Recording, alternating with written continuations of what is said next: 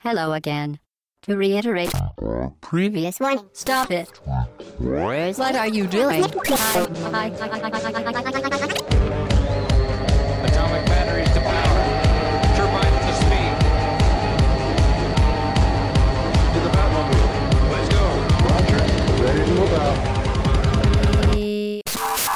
Hello again, très chères auditrices et très chers auditeurs. C'est le podcast au bas gauche droite.fr numéro 144. Nous sommes le dimanche matin. Bonne fête aux mamans. Ouais. Hein oui, bonne fête. Si vous êtes maman et que vous écoutez, c'était votre fête pendant qu'on enregistre.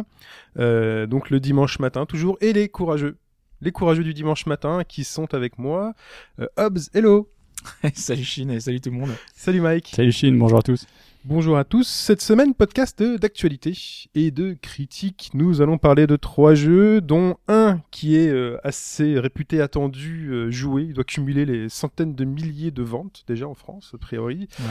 Euh, Peut-être le million, plusieurs millions dans le monde, euh, plusieurs millions d'heures jouées. C'est déjà 1,5 million de précommandes donc avant que le jeu sorte. Donc, euh, The Witcher 3 est là. Après que vous en ayez parlé euh, il y a deux semaines de cette saga The Witcher, nous parlerons également de Not a Hero, le nouveau Devolver plus Roll 7. Nous parlerons également de Windward sur euh, PC Mac Linux. Hobbs, tu nous diras ce que c'est. Et euh, entre-temps, il y aura euh, l'actualité et un peu de suivi de l'actu. Mais commençons par le débrief. Double débrief ou pas? Non, on va juste revenir sur le, sur le podcast de la semaine dernière. Sur, euh, C'était un podcast thématique. hein, La localisation. Sur la localisation, exactement. Euh, on commence avec Samizo qui nous reprend sur un point qu'on a. sur lequel on a fourché. hein. On s'est Euh, foiré? Ça, on a- oui, bah oui. Euh, contrairement à ce qu'on avait pu dire, donc euh, le premier à cette année investigation est sorti en Europe. Donc c'est le second qui lui ne l'est pas. Donc la correction est faite. Tu fais bien de préciser sa mise On a ensuite euh, Steph qui nous dit qu'il y avait aussi euh, Gears 2 qui avait droit à des références à la classe américaine. Tout à fait. Je m'en souviens. Ouais. Quand Mais il l'a dit, je m'en suis souvenu. C'est ça. Et mais ce sont pas les seuls, hein, parce qu'il y a une bonne Oui. vingtaine de jeux qui, qui ont des références. Même dans Secret of Mana déjà ou Animal Crossing, il y a des références à la classe américaine. Donc voilà, c'est c'est quelque chose de récurrent dans, dans le jeu vidéo. Typiquement français, ça fait plaisir. Mais Ouais. dans Gears, je me rappelle pas. Si ce jeu n'est pas un jeu sur le cyclisme, comme le film, c'est le film. Ouais, mais je me rappelle pas de- du passage où il, où il parle de ça en fait. Je me souviens plus où je l'avais vu, mais je m'en souviens en fait. Ça m'avait marqué. euh, Exactement. Ensuite, Ensuite, euh, vous nous avez euh, cité pas mal d'exemples. Ah, Euh. Yao, notamment, a parlé des jeux Bandai des années 80, dont les Senseiya. On avait parlé de Dragon Ball, mais il a rajouté les Senseiya. Euh, moi, je voulais revenir sur celle de Pipo, qui nous dit que sa localisation ultime, c'est Dragon Quest 4. Je pense Oui. que tout le monde aurait deviné que c'était un Dragon Quest, mais lequel après, fallait se deviner. Donc, euh, Dragon Quest 4 sur DS, en l'occurrence, euh, je cite, hein, toutes les parlures, tous les accents, la surpuissance des jeux de mots sur les ennemis, vraiment un travail 5 étoiles. Moi, j'ai tilté euh, sur, enfin, j'ai tilté, j'ai fait, oula, je comprends pas trop parlure. oui. Euh, parlure définition, hein, manière de s'exprimer propre à un groupe social. Donc son accent, son vocabulaire, ses tournures. Voilà, Ah. donc c'est euh, vraiment, euh, Le podcast de la culture c'est euh, les différentes particularités des groupes. avec notre partenaire Larousse. c'est ça. Oui, il y a des pourcentages sur les ventes. hein. À chaque Tout fois que quelqu'un achète un Larousse, dictionnaire Larousse. financé au bas gauche droite. Le- Bientôt le Larousse 2016. Et nous accueillons avec nous Robert. Petit Robert. Petit Robert. Voilà. Euh, et on a Rickless aussi qui nous dit qu'il faut parler de Splatoon. Enfin, c'est là, c'est plus vraiment en re- référence au podcast de la semaine dernière, mais là, Ah oui. euh, qui nous dit sur sur Twitter, euh, oui, euh, j'espère que vous allez parler de Splatoon dans ce podcast. Alors on n'est pas dans la merde. Parce qu'on va pas du tout en parler. On va pas du tout en parler. Non, on en parlera la semaine prochaine. Euh, le- faut nous laisser le temps d'y jouer un petit peu parce que il est sorti vendredi. euh, on enregistre le dimanche, donc ça fait même pas deux jours sur un jeu multi en plus. Oui, puis surtout on attend de, de, de, de savoir si le caisse, si le chèque va vraiment s'encaisser. on a déjà eu des problèmes avec Nintendo. Mais euh, mais voilà, donc on en parlera la semaine prochaine. On a déjà prévu avec Alphonse d'en parler euh, correctement. Ensuite, pour le débrief. Ensuite, c'est terminé pour le débrief. Très bien, on passe directement euh, à The Witcher 3. On passe directement à la question. Ah, À la question euh, qui revient sur un truc que, que j'aime bien rappeler, c'est que le- la Dreamcast fut une console un peu précurseur dans pas mal de domaines, et notamment... ce notamment fut- l'anti-aliasing. Non mais c'est vrai. Ah hein. ouais, oui. Oui. Comparé à la PS2, c'était le jour et la nuit. C'était euh, Tant, tant de choses, et notamment le fait qu'elle fut la première console livrée en standard avec un modem. Oui. Euh, et beaucoup de gens euh, ne le savent pas, mais avant la Xbox, la Dreamcast permettait déjà de récupérer du contenu additionnel, ces fameux DLC.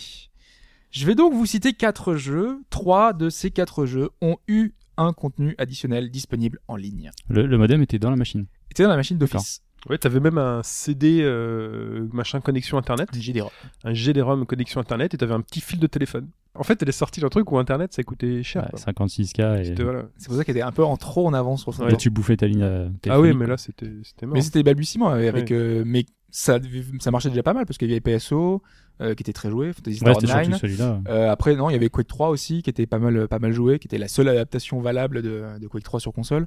Euh, bon voilà, il y avait des, pas mal des trucs. titres comme ça. Shenmue euh, avait un leaderboard. Oui. Ah bon des, des jeux d'arcade et de jeux de Ah ouais. Ouais, ouais, ouais. Mais au Japon aussi, la Super Nintendo avec le Super mais Disc. même la. Saturn, Ouais. euh, mais c'était pas d'office. Non, c'était pas d'office. Mais là, c'est d'office, c'est dans la boîte. In the box, comme le chargeur Nintendo 3DS. Presque. Presque. Alors, ces quatre jeux, euh, lesquels euh, lesquels sont-ils? Donc euh, réponse A, Skies of Arcadia. Ouais. Réponse B, Shenmue. Réponse C, Samba de Amigo.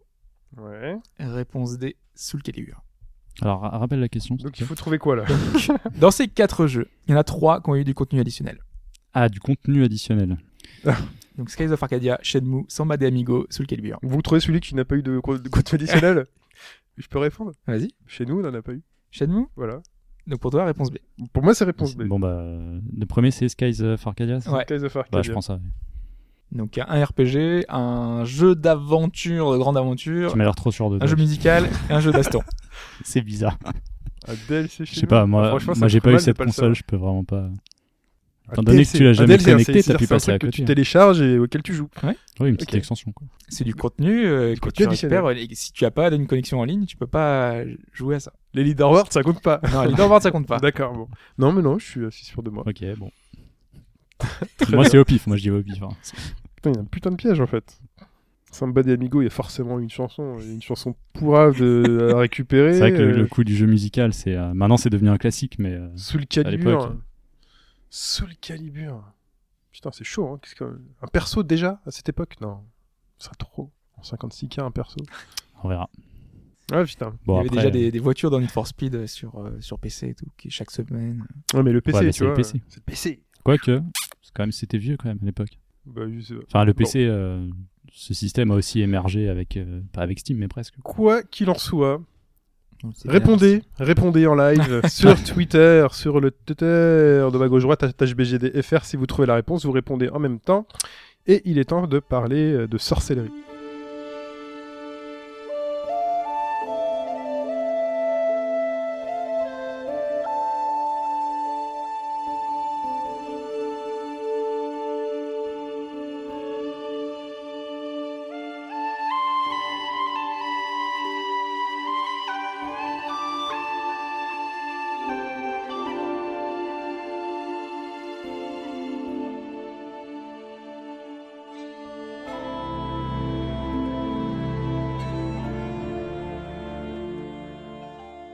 Le Sorceleur 3, The Witcher 3, Pas Wild vraiment de Hunt. C'est vrai qu'il n'y a ouais. pas de sorcellerie. Le Sorceller 3 à la traque sauvage. voilà, et la traque sauvage. En français, en bon français. ouais, parce que euh, bizarrement, ils le traduisent partout à traque sauvage, mais dans le jeu, c'est bel et bien la chasse Ouais. sauvage. Mm. Pas compris. C'est étrange. Pas pourquoi ils ont fait ça.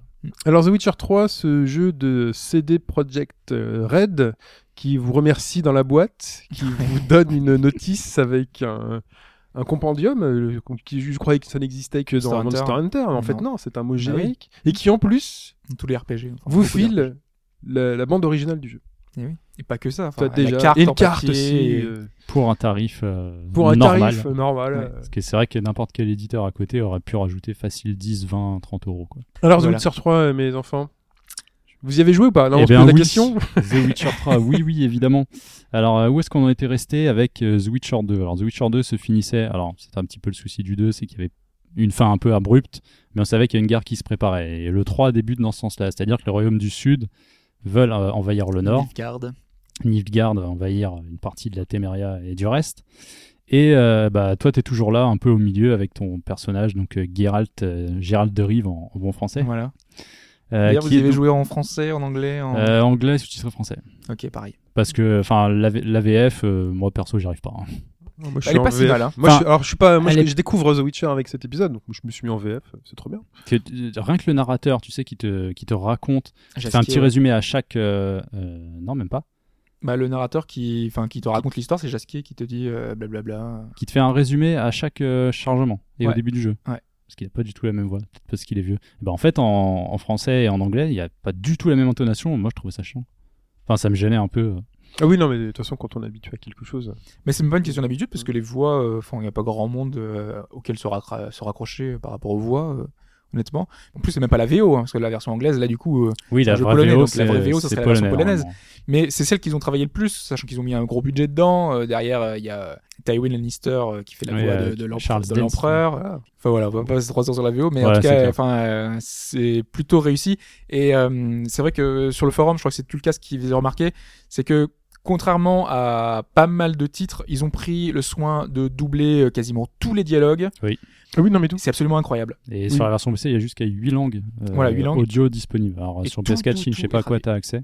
Je sais pas, moi j'ai mis, pas c'était en français, hein, je me suis pas cherché à côté. Mais dans les options, tu peux régler, en tout cas, euh, mettre en anglais, tu peux mettre en polonais sous-titré français, en, euh, en anglais sous-titré russe, enfin, tu peux choisir euh, la combinaison de J'ai langues pas comme tu essayé japonais et coréen, mais sur PC, on peut le faire. La VF, Ouais, c'est bien, ça me, permet de, euh, ça me permet de pouvoir regarder aussi les, les visages et tout, pendant qu'ils parlent. Oui, sans lire les sous-titres. trop, sans euh, trop aller regarder les sous-titres quand il y a un truc qui m'échappe. euh. Parce qu'il faut dire ce qui est, c'est beau. Oui. Après, alors moi j'y joue sur PS4. Euh, alors je sais pas, vous, vous y jouez sur PC avec euh, Ouais. du bon matériel, donc vous avez le le droit au truc. Et il paraît qu'il y a certaines polémiques sur la version PS4, Bah, non Bah, c'est moins beau que le trailer du, enfin, des pré- Ouais. trailers Bah, en, avancés, fait, mais en on- fait, ouais, c'est- bon ça c'est euh, c'est le débat quoi. qu'il y a eu ces derniers temps, mais le jeu est quand même magnifique. quoi. C'est vrai oui. qu'il y a eu, il y a eu une, euh, un rabaissement euh, J'ai graphique pas trop, j'ai pas trop fait. Comme j'ai pas suivi, en fait, j'arrive vierge de toute polémique. qui fait que c'est vrai que la version PC est pas aussi impressionnante qu'elle devrait par rapport aux consoles. même si ils ont avec été- les modes, avec les tweaks, euh, ça commence à ressembler à quelque chose. Toujours, de- mais c'est vrai que de base, euh, bah, enfin, moi perso j'ai pris une claque quand même. Ah bah complètement. Sur PS4, c'est pas mal. hein. Sur Ah non, mais PS4, sur il semblerait PS4, que c'est pas ce mal, c'est- ce c'est soit framerate qui sont un peu souffreteux. Alors parfois sur certains Sur combats, c'est vrai zones, que ouais. tu sens que ça chute un peu, mais sinon sur tout le reste, les textures qui sont vraiment pas mal. Je prends un vrai plaisir à regarder les visages des Les personnages. personnages euh, sont hyper soignés. Ouais. ouais, c'est- Je les trouve Bien. super bien faits. Moi, j'aurais un peu plus de réserve sur les sur les textures à côté en fait. Certaines textures de bois, de c'est pas c'est pas tip top quoi. Enfin, tu regardes The Witcher 2, c'était pareil. C'est un open world quand même. hein. Ça reste un open world. Faut, faut, faut, faut pas oublier qu'on est Alors- dans un des jeux les plus impressionnants techniquement qui Ah non, mais existent, et c'est un open world. Mhm. Par contre, euh, et c'est un petit point que je voudrais préciser, c'est que c'est un multi-région open world. Ouais. Moi, je m'étais, pas non plus. je m'étais presque fait avoir au tout début quand ils avaient communiqué dessus, alors que c'était affiché en grand, on savait pas trop ce que ça voulait Mm. dire. C'est-à-dire que dans le jeu, il y a quatre, il y a quatre ou cinq zones différentes, relativement grandes, sauf une, euh, la zone de Vizima, qu'en fait, d'ailleurs c'est dommage parce que c'est une zone du premier jeu. euh, dans cet épisode, il y a juste un palais, donc on visite juste un palais, il y a rien d'autre à y faire. C'est un peu dommage. Moi, j'aurais bien aimé revoir la première ville Moi euh, totalement refaite. Et, euh, et du coup, ces quatre zones-là, il n'y a pas possibilité de se balader entre elles euh, en dehors d'une téléportation Ouais, logicielle, quoi via un chargement. Donc c'est pour ça que c'est pas. Enfin, c'est un open world, mais il n'est pas aussi. Mais ce qui est bien pensé, ça c'est que cette- classe de pouvoir par exemple, faire. la première zone, elle, est- elle est fait office de tutoriel. Ouais, la en fait, première zone, c'est ça. Ça te permet de t'introduire euh, tranquillement dans, dans cet univers qui est ex- incroyablement riche. Et euh, ils ont créé une, une petite zone, une zone assez modeste, que j'ai pas aimé moi du coup, parce que je me suis dit, la première, c'est pas là quoi. C'est trop petit, il y a quasiment rien à y faire et tout. Et tu crois que c'était tout le jeu, c'est ça? J'y ai passé 9 heures. Non, mais parce que je pensais que c'était plein de petites zones comme ça. Ouais. Et du coup, je me suis dit, c'est un open world, c'était censé être un open world. Je vais me faire chier si c'est tout, euh, tout, tout Mm. toujours aussi petit. Puis après, je suis arrivé à Velen et là, j'ai fait, waouh. Et j'étais, en fait, en panique devant le nombre de choses qu'il y a à voir Ouais, c'est assez, c'est dans, assez étonnant. D'autant plus en panique, je trouve, que tu découvres tous les petits points qui vont se rajouter sur la carte et les choses à faire. Alors, il y a plein de points d'interrogation, c'est-à-dire que. Donc, il y a bien sûr la quête principale. On rappelle, le but, c'est de. Alors, le but, dans les grandes lignes, c'est de retrouver Ciri, l'enfant de la prophétie, la fille adoptive de, de Geralt. À travers ça, va falloir retrouver d'autres personnages qui vont avoir des influences. On rappelle, le jeu aussi a d'importants choix euh, dans l'histoire. Parce qu'à certains moments, euh, dans le 2, j'ai pas souvenir qu'il y ait eu ça, mais il y a des choix timés. Oui. Tu oui. as 2, 3, À 4 Walking Dead. réponses et tu as 5-6 secondes pour faire ton choix et te dire merde, qu'est-ce que je fais? Bon, tu le sais plus ou moins, puisque on peut quand même noter que c'est bon, mauvais, voire neutre en fait. Ça reste les choix principaux qui étaient euh, comme le premier, parce que à la base, un Witcher est censé être neutre, mais Mais même les bons choix peuvent avoir des répercussions très néfastes. oui, hein. parce qu'en fait, ça peut amener à la mort d'un euh, personnage, ça peut amener à plein il y de a le choses. coup des euh, 36 fins. hein. Ouais. Alors, 36. ah. Alors les 36 fins, euh, ce qu'il faut savoir, c'est qu'en fait, il y a réellement trois grosses fins. Euh, trois grosses fins, et derrière ça, tu as une petite cinématique euh, animée, façon dessin animé calligraphié, qui va Comme faire un résumé des choix et des conséquences que tu as fait. Je pense que celles sont là, en fait, toutes les fins différentes. Sinon, tu as trois grosses fins euh, générales. Mais ça, enfin, ça arrive très vite. hein. Enfin, le- la première zone avec le baron et tout, euh, direct, ça peut avoir des, des conséquences euh, assez importantes. Oui, alors je m'attendais pas Moi, à ce je, je voulais pas cette euh, fin-là. Ouais, bah, je pense qu'on a eu la même fin. Ouais. Je fais OK. et tu peux pas deviner euh, non, qui, peut, qui peut arriver ça à ce personnage par rapport au choix que tu as fait euh, Et ça, deux vous heures avant. à la fin du jeu? Non, au fur et à Euh, mesure en fait. Ah. Nos choix ont des impacts très rapides en fait sur la sur l'aventure, sur le, le déroulé de notre avancement, Mm. et notamment aussi les, les, les choses qu'on a récupérées de notre sauvegarde parce qu'on peut importer notre sauvegarde de, de The Witcher Ouais, 2 et The Witcher 1. 2 sur PC. Ouais. Euh, à savoir que ceux qui, n'ont pas cette possibilité, qui ne jouent pas sur Peuvent PC, simuler, ouais. on peut simuler. C'est-à-dire qu'il y a eu des, des grands moments dans le 2, et en fonction de ça, il y aura des impacts, des personnages que tu pourras revoir ou je, pas. je suis tombé que du coup, t'as là-dessus. fait ça ou Oui, du coup oui, t'as mis en. Je suis tombé là-dessus sans trop comprendre ce qui m'arrivait. Alors ça, ouais, je en fait, prenais un bain et euh, et il y a un cum qui débarque qui fait bon euh, avant de machin je vais te poser deux trois questions il est où machin? quoi ah, ça se passe comme ça le choix au début. Ouais, il y a un mec ça. qui débarque. il y a un mec qui débarque c'est un conseiller du de, de l'empereur c'est un empereur c'est l'empereur c'est ça Ouais, l'empereur. Ah oui, voilà, c'est le l'empereur. bain avant que tu rencontres le roi. ouais, tout à fait euh, il vient te voir comme ça il fait bon avant que tu ailles voir l'empereur j'ai trois quatre questions à te poser sur euh, ce que tu as fait juste avant là Euh, qu'est-ce que tu as fait de machin et trucs alors comme ça tu as décidé de tuer machin ouais euh, ah ouais euh, voilà et t'as décidé d'envahir ce pays Euh, Oui, aussi. Pourquoi? Bah, Parce que en fait t'as tout euh, des choix de dialogue comme ça. euh. Ça, ouais, c'est un peu bizarre et peut-être un peu dommage parce que euh, il n'est pas nécessaire d'avoir fait les précédents. Honnêtement, ça, ça passe. Le 3 peut se prendre. On ratera des petits trucs et même vis-à-vis des bouquins, on peut rater En des fait, petites choses, des petites. Euh, de choses. Il y a beaucoup de. Non, moi c'est Mais vrai ce que choix, ce choix du c'est un début est assez spécial. On sent que c'est un univers très riche, mais tout ce que vous racontez sur la guerre et tout, tout est très bien résumé dans le petit livret qu'il y a dans le dans la boîte et Ah, dans la D'accord, donc ils ont fait ça dans. Ouais, et dans la cinématique euh, d'introduction. Tout, long, ouais. tout est tout est bien expliqué. Donc finalement, T'es pas senti perdu. pas trop. Non, mais je pense qu'on se sent pas perdu, mais euh, que à chaque fois que, enfin, je sais pas, quand ils introduisent des, des personnages historiques, je sais pas, quand on voit Lambert, quand on voit des personnages Ah comme ouais, ça, parce que c'est le retour tu de sais tout le même cast. pas hein. qui c'est. Je, je sais pas. Mm. tu- Oui, c'est vrai. Ouais, tu- c'est vrai. Ils arrivent un peu comme un cheveu sous la soupe, quoi. Et tu te dis, ouais, C'est bah, ça doit être un vieux pote, ça doit être un vieux truc. Mais t'as pas tout l'historique, tu sais pas vraiment qui ça a été, Oui, je pense comment qu'il y a moins plaisir. passé. Je pense qu'il y a beaucoup moins de plaisir, mais Tu, tu découvres euh, certaines choses d'ailleurs sur certains personnages euh, secondaires. Nous, il y a des choses qu'on savait pas, qu'on a- enfin, je pense qu'on a découvert dans le jeu qui sont assez sympas. Donc peut-être toi, t'auras que ce, ce point de vue-là. Après, c'est vrai que quand t'as fait le 1, le 2, que t'as lu les bouquins, t'as un passif différent Il vis-à-vis y de a ces personnages. plein de remarques fanservice euh, qui font référence à des personnages qui sont dans les bouquins et tout, euh, des petites remarques pour dire oui ce personnage là il est passé par il est passé dans cette ville, euh, tu vois des petites Ouais, ça fait remarques, une sorte des de petites, euh, suivi, euh, ouais, de suivi de l'aventure. Quand tu discutes avec un perso, il fait hey, t'as des nouvelles de machin ouais, Moi, je m'en fous, je fais Ouais, bon, ok. Ah, si, le, le conseiller de l'empereur m'en a parlé, il m'avait demandé ceci, cela, où tu rencontres une sorcière au début du jeu. Tu dis Ah, mais c'est toi, mais qu'est-ce que tu fais là? Fait Hum, T'es venu me niquer, c'est ça Parce que. Elle te fait voir ses nichons euh, d'entrée. non, parce que c'est ça aussi. Les filles sont très belles et les mecs sont très moches dans ce Oui. jeu. C'est, euh, c'est, il y a un clivage hein, C'est- quand même. hein. C'est assez spécial qu'en fait, enfin, c'est un truc que j'ai remarqué. Les filles un sont point de détail. ultra sexy. Il y a un Pas seul, toutes, hein. il y a un seul, mais il y a ouais. quasiment un seul type de corps pour les femmes. Ah, Ouais, Moi, j'ai oui, trouvé ça très bizarre en fait, qu'elles qu'elles soient de, de ont, euh, ou quoi que ce soit. Bah, les magiciennes, ça s'explique en fait, puisque c'est elles utilisent de la magie. C'est ça dans le monde du Witcher. Elles Alors utilisent que la les magie mecs- pour changer leur Enfin, apparence. les vieilles, quand t'es dans le sauna de. Quand t'es dans le sauna, tu vois qu'il y a une différence. mais je trouve ça, alors que les hommes, y a, je trouve il y a plus de. Ah les mecs, si t'es pas un perso important, t'es jacouille la fripouille.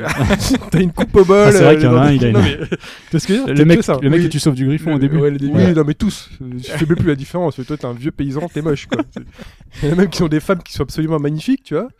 Mais, euh, mais ouais, c'est vrai que les personnages principaux sont relativement propres. En tant que novice, ça va. J'ai un peu capté, j'ai un peu capté l'univers, mais j'imagine bien que quand je croise certains personnages, je fais bon, j'admets, ok, j'imagine que je le connais, on va faire comme Mais si. euh, c'est vrai que non mais le, le monde, si on connaît pas le monde, on peut difficilement comprendre par exemple que toutes les sorcières ce soient toutes des bonasses quoi.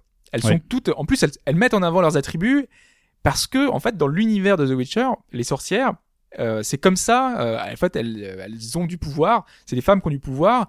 Elles sont à l'opposé de ce qu'on, de, de la façon dont on les décrit, euh, de, de, de personnages un peu euh, presque euh, superficiels, bimbo. Elles sont ultra, euh, en fait, influentes dans, dans le monde. Au contraire, elles sont presque au-dessus de ce monde. Elles ont, elles essayent de diriger ce, ce monde-là. Elles ont beaucoup de pouvoir. Ouais, elles ont leur euh, propre caste, la loge. La loge Ouais, des avec, le- la loge des magiciennes. Et, euh, et le- cette beauté-là est superficielle parce qu'elles ont des centaines d'années et normalement elles sont moches. Hmm. Donc elles ont utilisé de charme, elles utilisent de d'atouts, euh, enfin grâce à la magie, euh, qui font qu'elles, qu'on a l'impression qu'elles sont magnifiques. Mais en fait, euh, certaines, on sait très bien qu'elles le sont pas en vrai.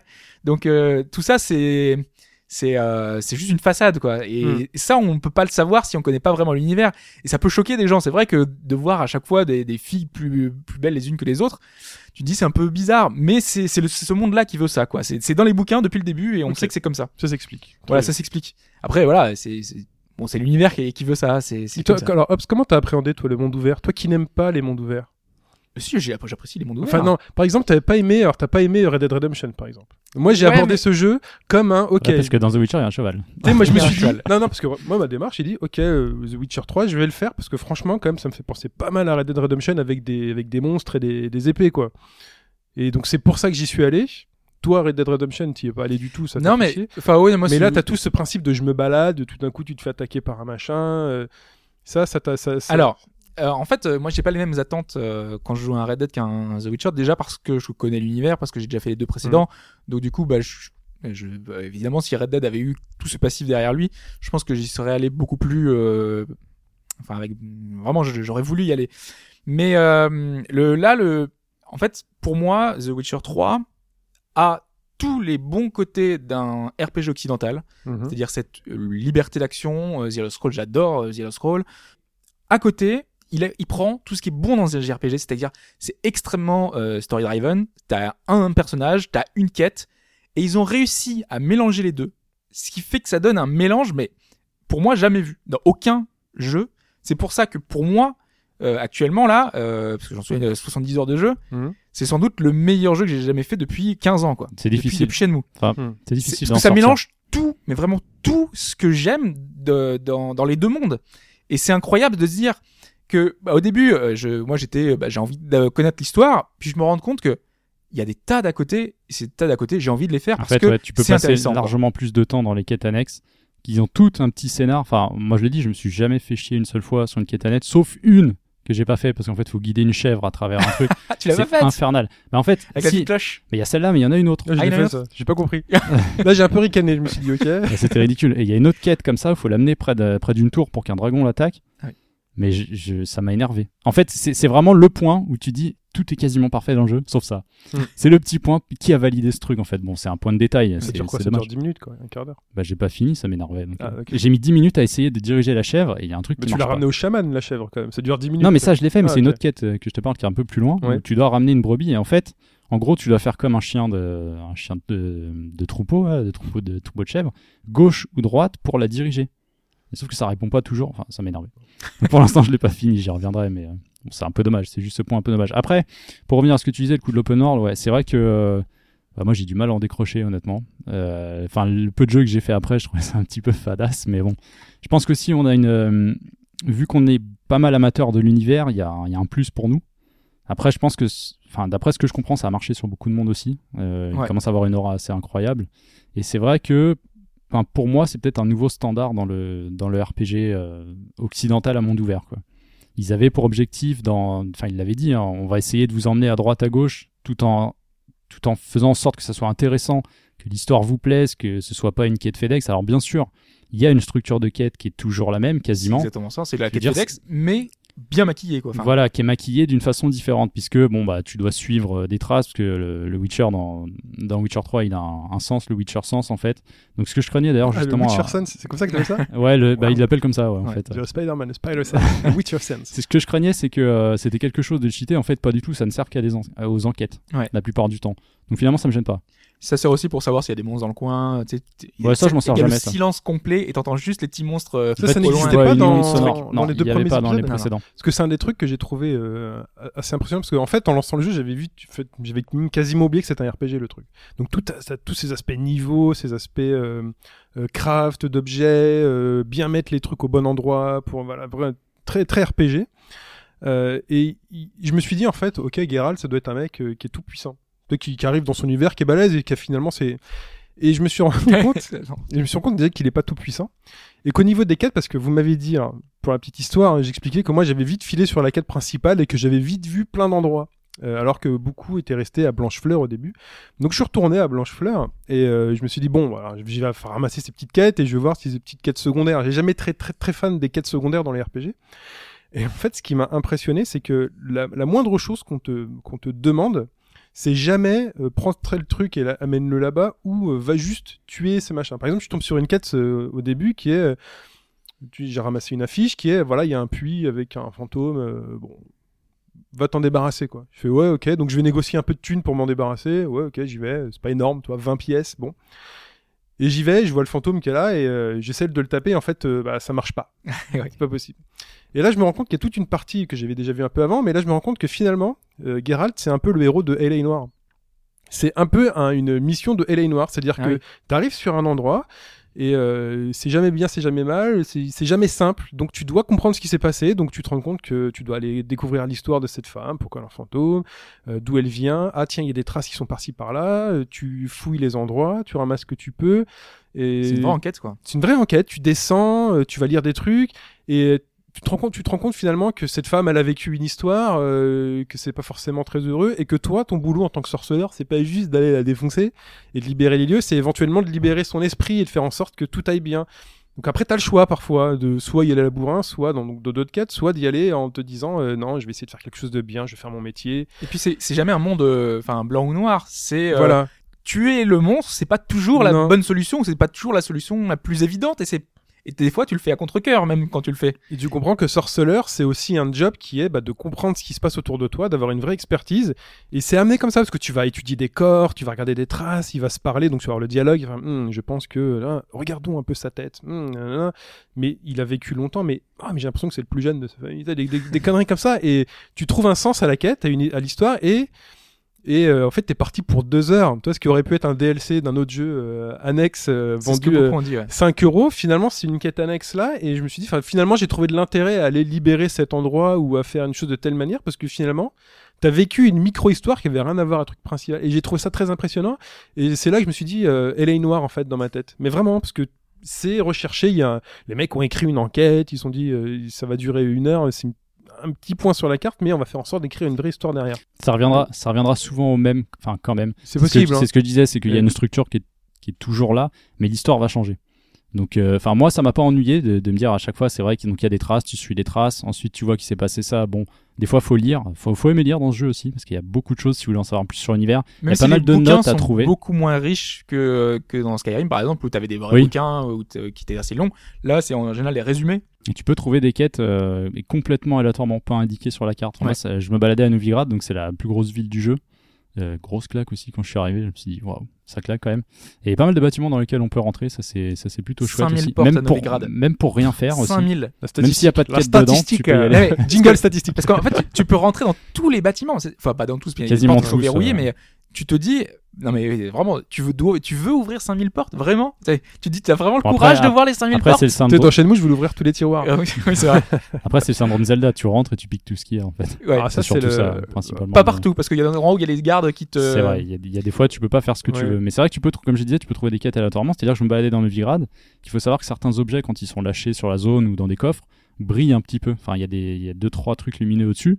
Donc tu te dis tiens, il y a peut-être quelque chose. Et là je le ramasse, boum, j'ai ramassé une note, ça m'a déclenché une quête. Je dis tiens, donc après il dit, lisez la note euh, pour voir euh, ce qui vous attend. Donc tu lis la note, le type dit euh, ah à ma famille je vous lègue ce trésor et tout, et hop tu dis ah faut que je trouve le trésor. Alors le trésor, il, te sera indiqué dans une zone sur ta mini-carte en fait. Donc après, tu utilises ton sens de sorceleur pour le trouver, ça apparaît en rouge. Bon, Dis Mais Witcher Sense, c'est mieux. Witcher Sense. Mais il y a une possibilité de, de vraiment te dire, allez, je vais le chercher euh, à la main. Donc euh, je lis bien euh, le- la note du type et tu peux trouver euh, le trésor. Il y a pas mal de choses comme ça. Tu te balades, tu vois une note, tu vois dans un coffre euh, une autre note, un livre. Boum, t'as débloqué, une, t'as débloqué une quête au trésor c'est vraiment même pas une sur ta carte. histoire de ce, enfin, cette. Il y a ce toujours trésor un petit quelque quoi, chose, Ouais.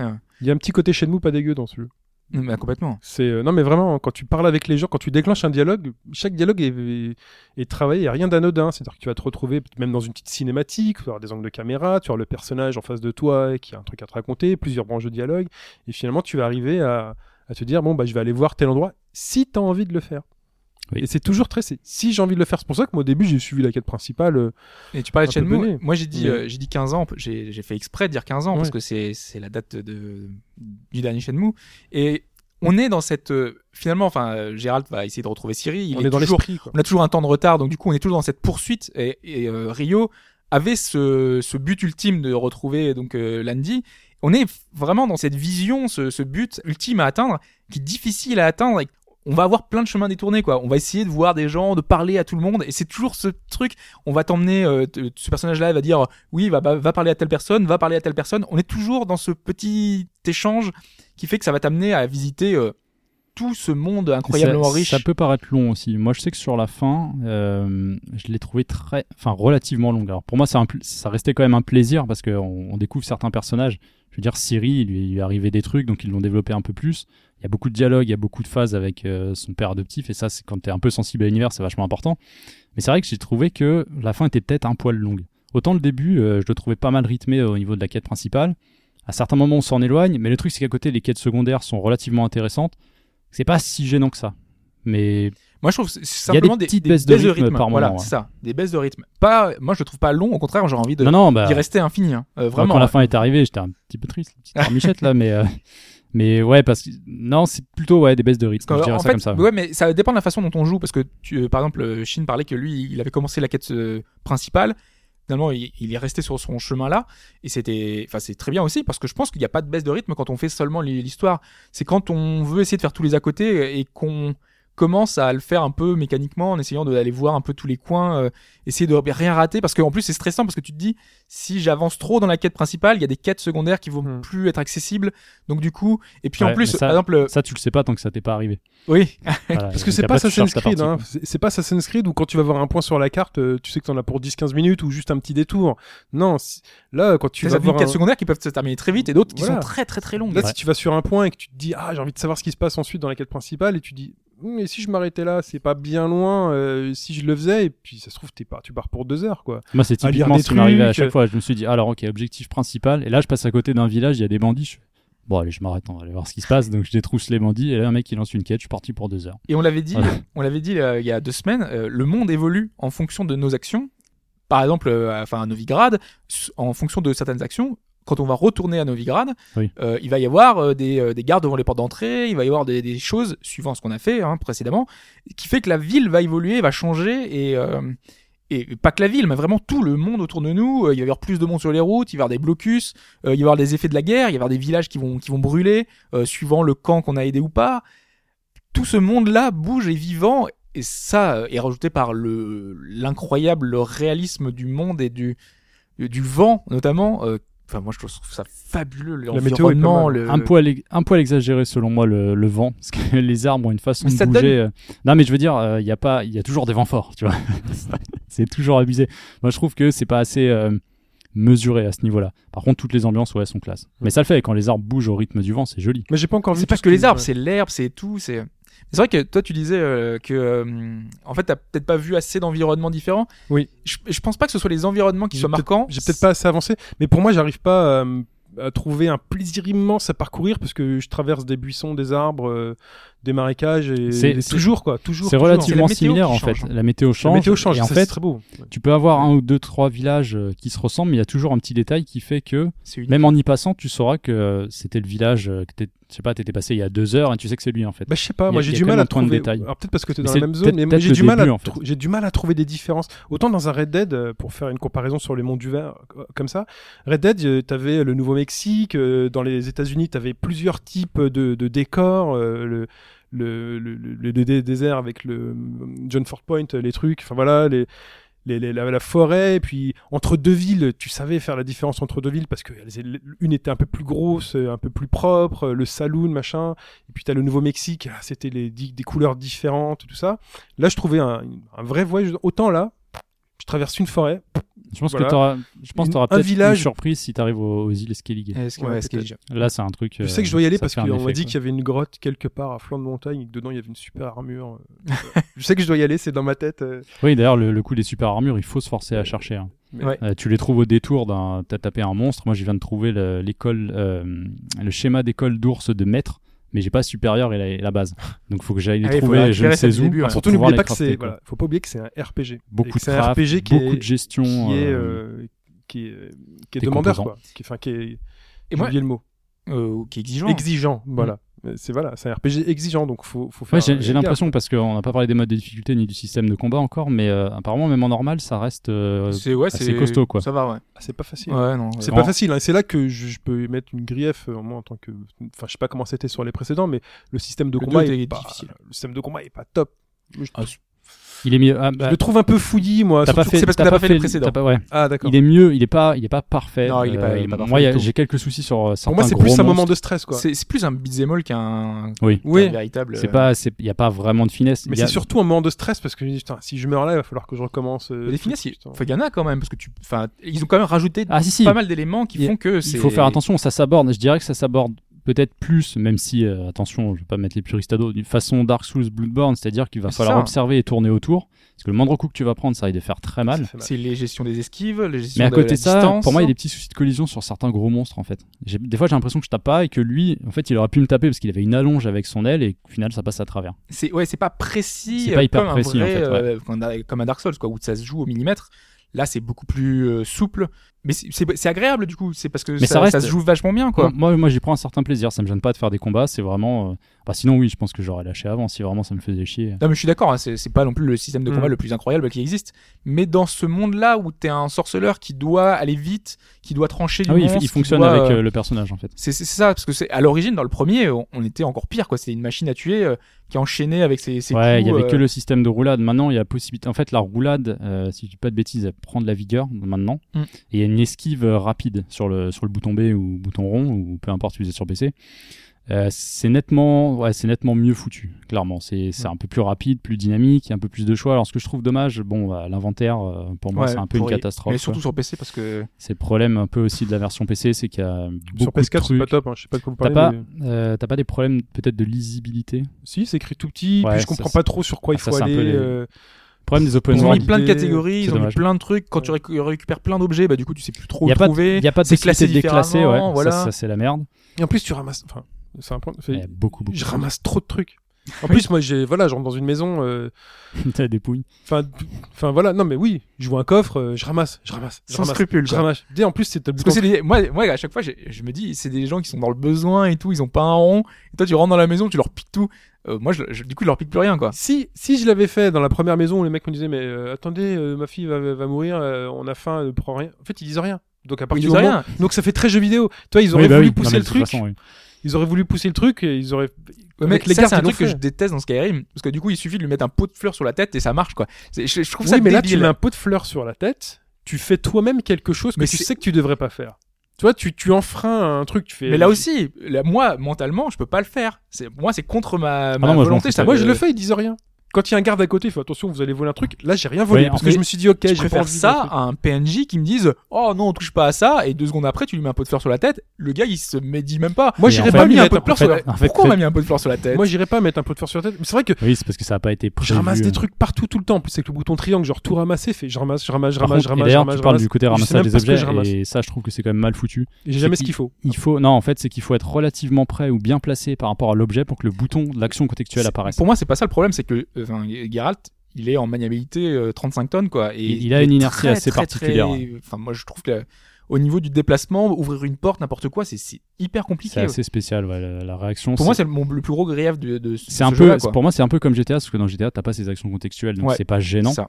Mais dans, dans The Witcher, c'est un peu chiant. Par moment, tu te dis, euh, oh là là, monter sur le cheval. D'ailleurs, le cheval, quelques soucis de pathfinding aussi. Ouais. Genre, tu l'appelles, euh, Mais c'est un jeu qui est il est coincé pas, sous qui un est pas pont. sans défaut. Il y a, des- il y a pas mal Ah de non, non, bugs. il y a- il y a pas mal de il y a- Alors, moi, des bugs, j'en ai eu, mais j'ai pas eu de bugs handicapants. Moi, j'ai eu un super bug où le cheval, je montais une côte et puis d'un coup, il s'est mis la tête dans le truc et Ouais, puis j'avançais. c'est- Ouais, euh, en fait, ouais, c'est comme s'il était penché, mais dans la le tête sens. dans le quoi. truc, voilà, ouais. Non, il y a plein de petits. Non, il y a y encore des points de finition. Ça. Après, ça dépend. Il semblerait que ça dépende des machines, ça dépend des gens. Moi, j'ai pas Mm. eu de gros problèmes qui me gâchent euh, le plaisir de jeu, donc à ce niveau-là, euh, ça va quoi.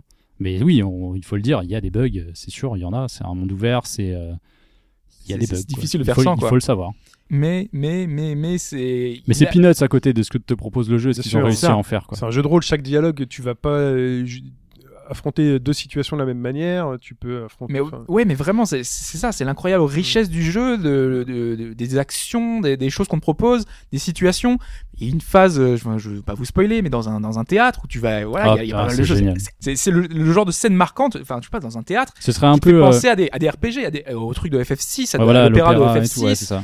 T'as le- on n'a pas parlé euh, du du Gwent, Ah, le Gwent. le jeu de cartes dedans. un Moi, jeu, je suis une c'est drogue. un jeu une dans le jeu. en fait. ah, moi j'ai laissé tomber. J'ai Bah, fait moi, je me suis pas début, investi. Moi, je me suis pas investi volontairement parce que je savais que ça pourrait prendre beaucoup de temps. Moi, j'ai passé 10 J'y heures reviendrai dessus, peut-être quoi. plus tard, mais Oui. tu sens que c'est ouais, c'est un jeu dans le jeu en fait. C'est c'est l'époque des anciens RPG où on te foutait un jeu de cartes et tu pouvais en faire, mais, Mais ça, j'ai l'impression des heures et des heures. Ça, ils le font dans tous les jeux maintenant. Dans Assassin's Creed, ils le font. Dans... Pas, aussi important. Là, c'est Hearthstone. hein. Il y a Vraiment. Attends, il y a quoi je que- joue à avec Hearthstone. la profondeur de jeu de, de Hearthstone. hein. Non. Attends, il- Peut-être pas Quoique. autant, mais, mais presque. Non, non, je, je t'assure. hein. non, non, mais il y a des Ah, possibilités. Si, arrête. Quand tu avances dans les quêtes, moi je me suis fait défoncer par un druide. Et En Ouais. fait, il avait un système de jeu où euh, il jouait que des cartes à la compte avec Ouais. euh, un pour attaquer et tout. Je me suis dit, bon, bah ça va. Sauf qu'en fait, en en posant une, il en invoque 10 de son deck. C'est ça. Je suis déchiré. Ah, d'accord. Et j'ai non, vu non, qu'il y avait des peut être des trucs comme possibilités, tu vois. Après, il y avait euh, quelques trucs. T'en as euh, un qui avait que des cartes espions, c'est-à-dire qu'à chaque fois qu'il il pose des cartes qui font que lui, il en tire. Et donc à la fin, il se retrouve avec 20 cartes, il a toutes ses meilleures cartes dans son jeu et il te défonce la gueule. Mais de toute façon, moi, j'ai jamais aimé ça. Dans les FF, euh, les sports, ou Ouais, les machins à côté. Mais le Gwent, il y a des chances qu'il arrive en jeu indé- euh, indépendant, quoi. Le problème, c'est Ouais, qu'il est très pay to, et, enfin, c'est pay to win, quoi. C'est le meilleur deck gagne. Donc, euh, enfin, pas tout le temps, mais en tout cas, t'as des chances, t'as plus de chances Ouais, de gagner. Vu, vu le système, oui. Et alors qu'un Hearthstone est beaucoup plus équilibré de, de ce côté-là. C'est ça, c'est vrai. Et du coup, c'est pour ça, c'est délicat pour CD Projekt d'essayer de régler un truc comme ça. Bah, je pense qu'ils le feront. Mais je, je pense et j'espère. J'ai envie d'y euh, jouer, euh, ça de- jouer euh, contre quelqu'un parce que l'IA est pas toujours très intelligente. Des fois, elle utilise toutes ses cartes dans le premier tour et à la fin, elle a plus rien. Donc du coup, elle sait plus quoi jouer et elle peut plus jouer et elle est un peu. Bon, bah, dans quelques semaines, on parlera de l'appli smartphone. Ouais, c'est possible. hein. non, mais c'est vrai. Et il y a vraiment des tas de références. Et, et j'étais hyper content de retrouver, euh, enfin, Milva, Régis, des personnages de- du livre qui sont euh, qu'on est censé ne pas a retrouver. Beaucoup, beaucoup de personnages. Et ils sont Ils sont- dans ces jeux de cartes, ils sont. Il y en a euh, un dans que j'ai pas revu, trucs. mais pour la plupart, ouais, tu les revois tous. Même des persos que t'avais zappé du 2 qui étaient passés euh, rapidement. Ouais, il y a même des, des impacts. euh, Enfin, ouais, du coup, moi, je pense qu'il y a des quêtes que t'as pas vu parce que c'est des personnages que toi t'as dû que t'as pas fait parce que t'as choisi une voix de Roche ou de oui, Yorvet, possible. un Ouais. truc comme ça. Et il y a vraiment plein de, mor- de morceaux du jeu que certaines personnes ne verront pas et qui seront peut-être aussi marquantes pour l'un comme pour l'autre. Et euh, bah, on- je voulais juste euh, terminer sur le dernier vœu, euh, cette euh, Oui. quête euh, fan service, mais que je trouve tellement incroyable et tellement comparable encore une fois à Shenmue, Mhm. où il se passe tellement rien. On est juste sur un bateau. Mais il se passe tellement rien. C'est génial. Non mais Enfin, tu tu vois, la, tu à la verras fin de où est le Shenmue 2, bateau, où tu, après, tu fais que Tu parler et tu te balades. Mm. Et ben là, on est sur un bateau, tu, tu te balades et on te demande de plonger de, parce qu'il y a de la plongée sous-marine. T'as aussi le monde euh, sous-marin à Oui, voir. il y a les visiter. cavernes, les grottes, et ça, ça c'est assez Ça, riche c'est énorme ce qu'ils ont rajouté. Et là, on te parle par télépathie. Donc du coup, t'as- t'entends juste la voix, une voix féminine qui t'entend dans le casque. Et c'est c'est vachement bien foutu au niveau du son. Si on n'a pas parlé, le travail sonore, le travail musical, parce que les Oh, musiques sont fantastiques. fantastique. Mais le son aussi est incroyable parce que quand tu marches dans une flaque d'eau, enfin, t'entends le truc.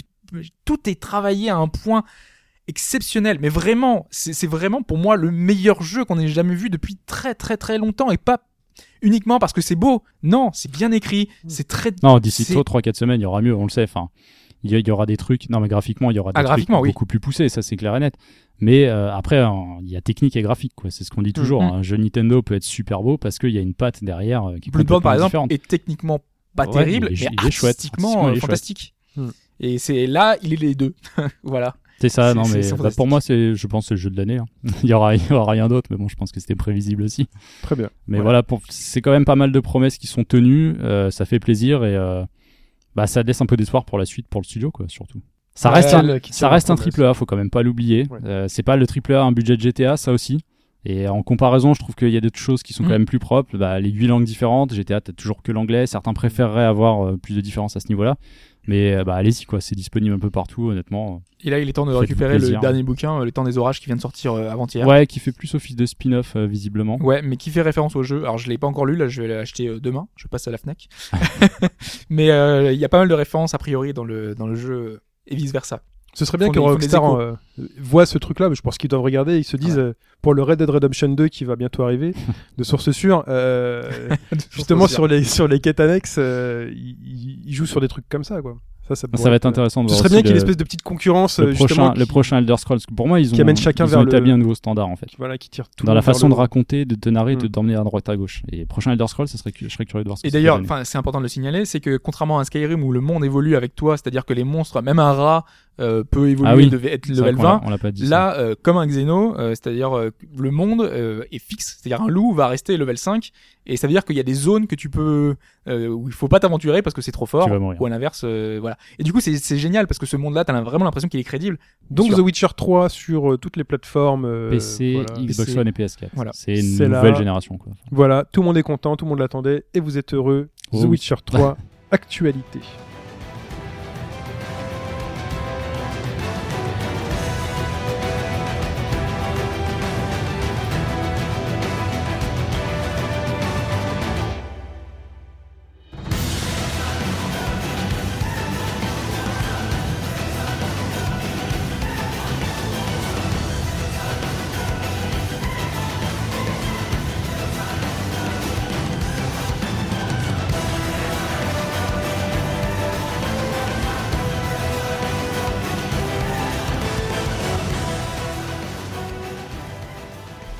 Cette actualité avec euh, cette partie d'actualité avec un extrait sonore de On Xenoblade. l'aura reconnu hein, normalement, parce que ça fait vraiment penser à du Kill la Kill. Ah, oui, Ouais. Kill la Kill qui est sur Netflix, hein, rappelons-le. euh, pour que C'est vous- les, les compositions de d'Hiroyuki euh, Sawano qui sont reprises pour ce pour ce nouveau Xeno. Euh, D'ailleurs, il y a aucune actualité en lien avec Xeno, hein, à part que euh, j'avais envie de passer le morceau. Voilà, c'est juste un kiff. non, non. Puis euh, en ce moment, enfin là, normalement, au moment où vous l'écoutez, euh, un Nintendo Direct est passé. voilà. Un Nintendo Direct Flash euh, Japon. Voilà, et donc nous, il- nous, il sera diffusé juste après l'enregistrement. Voilà. Midi, bon, il n'est pas midi.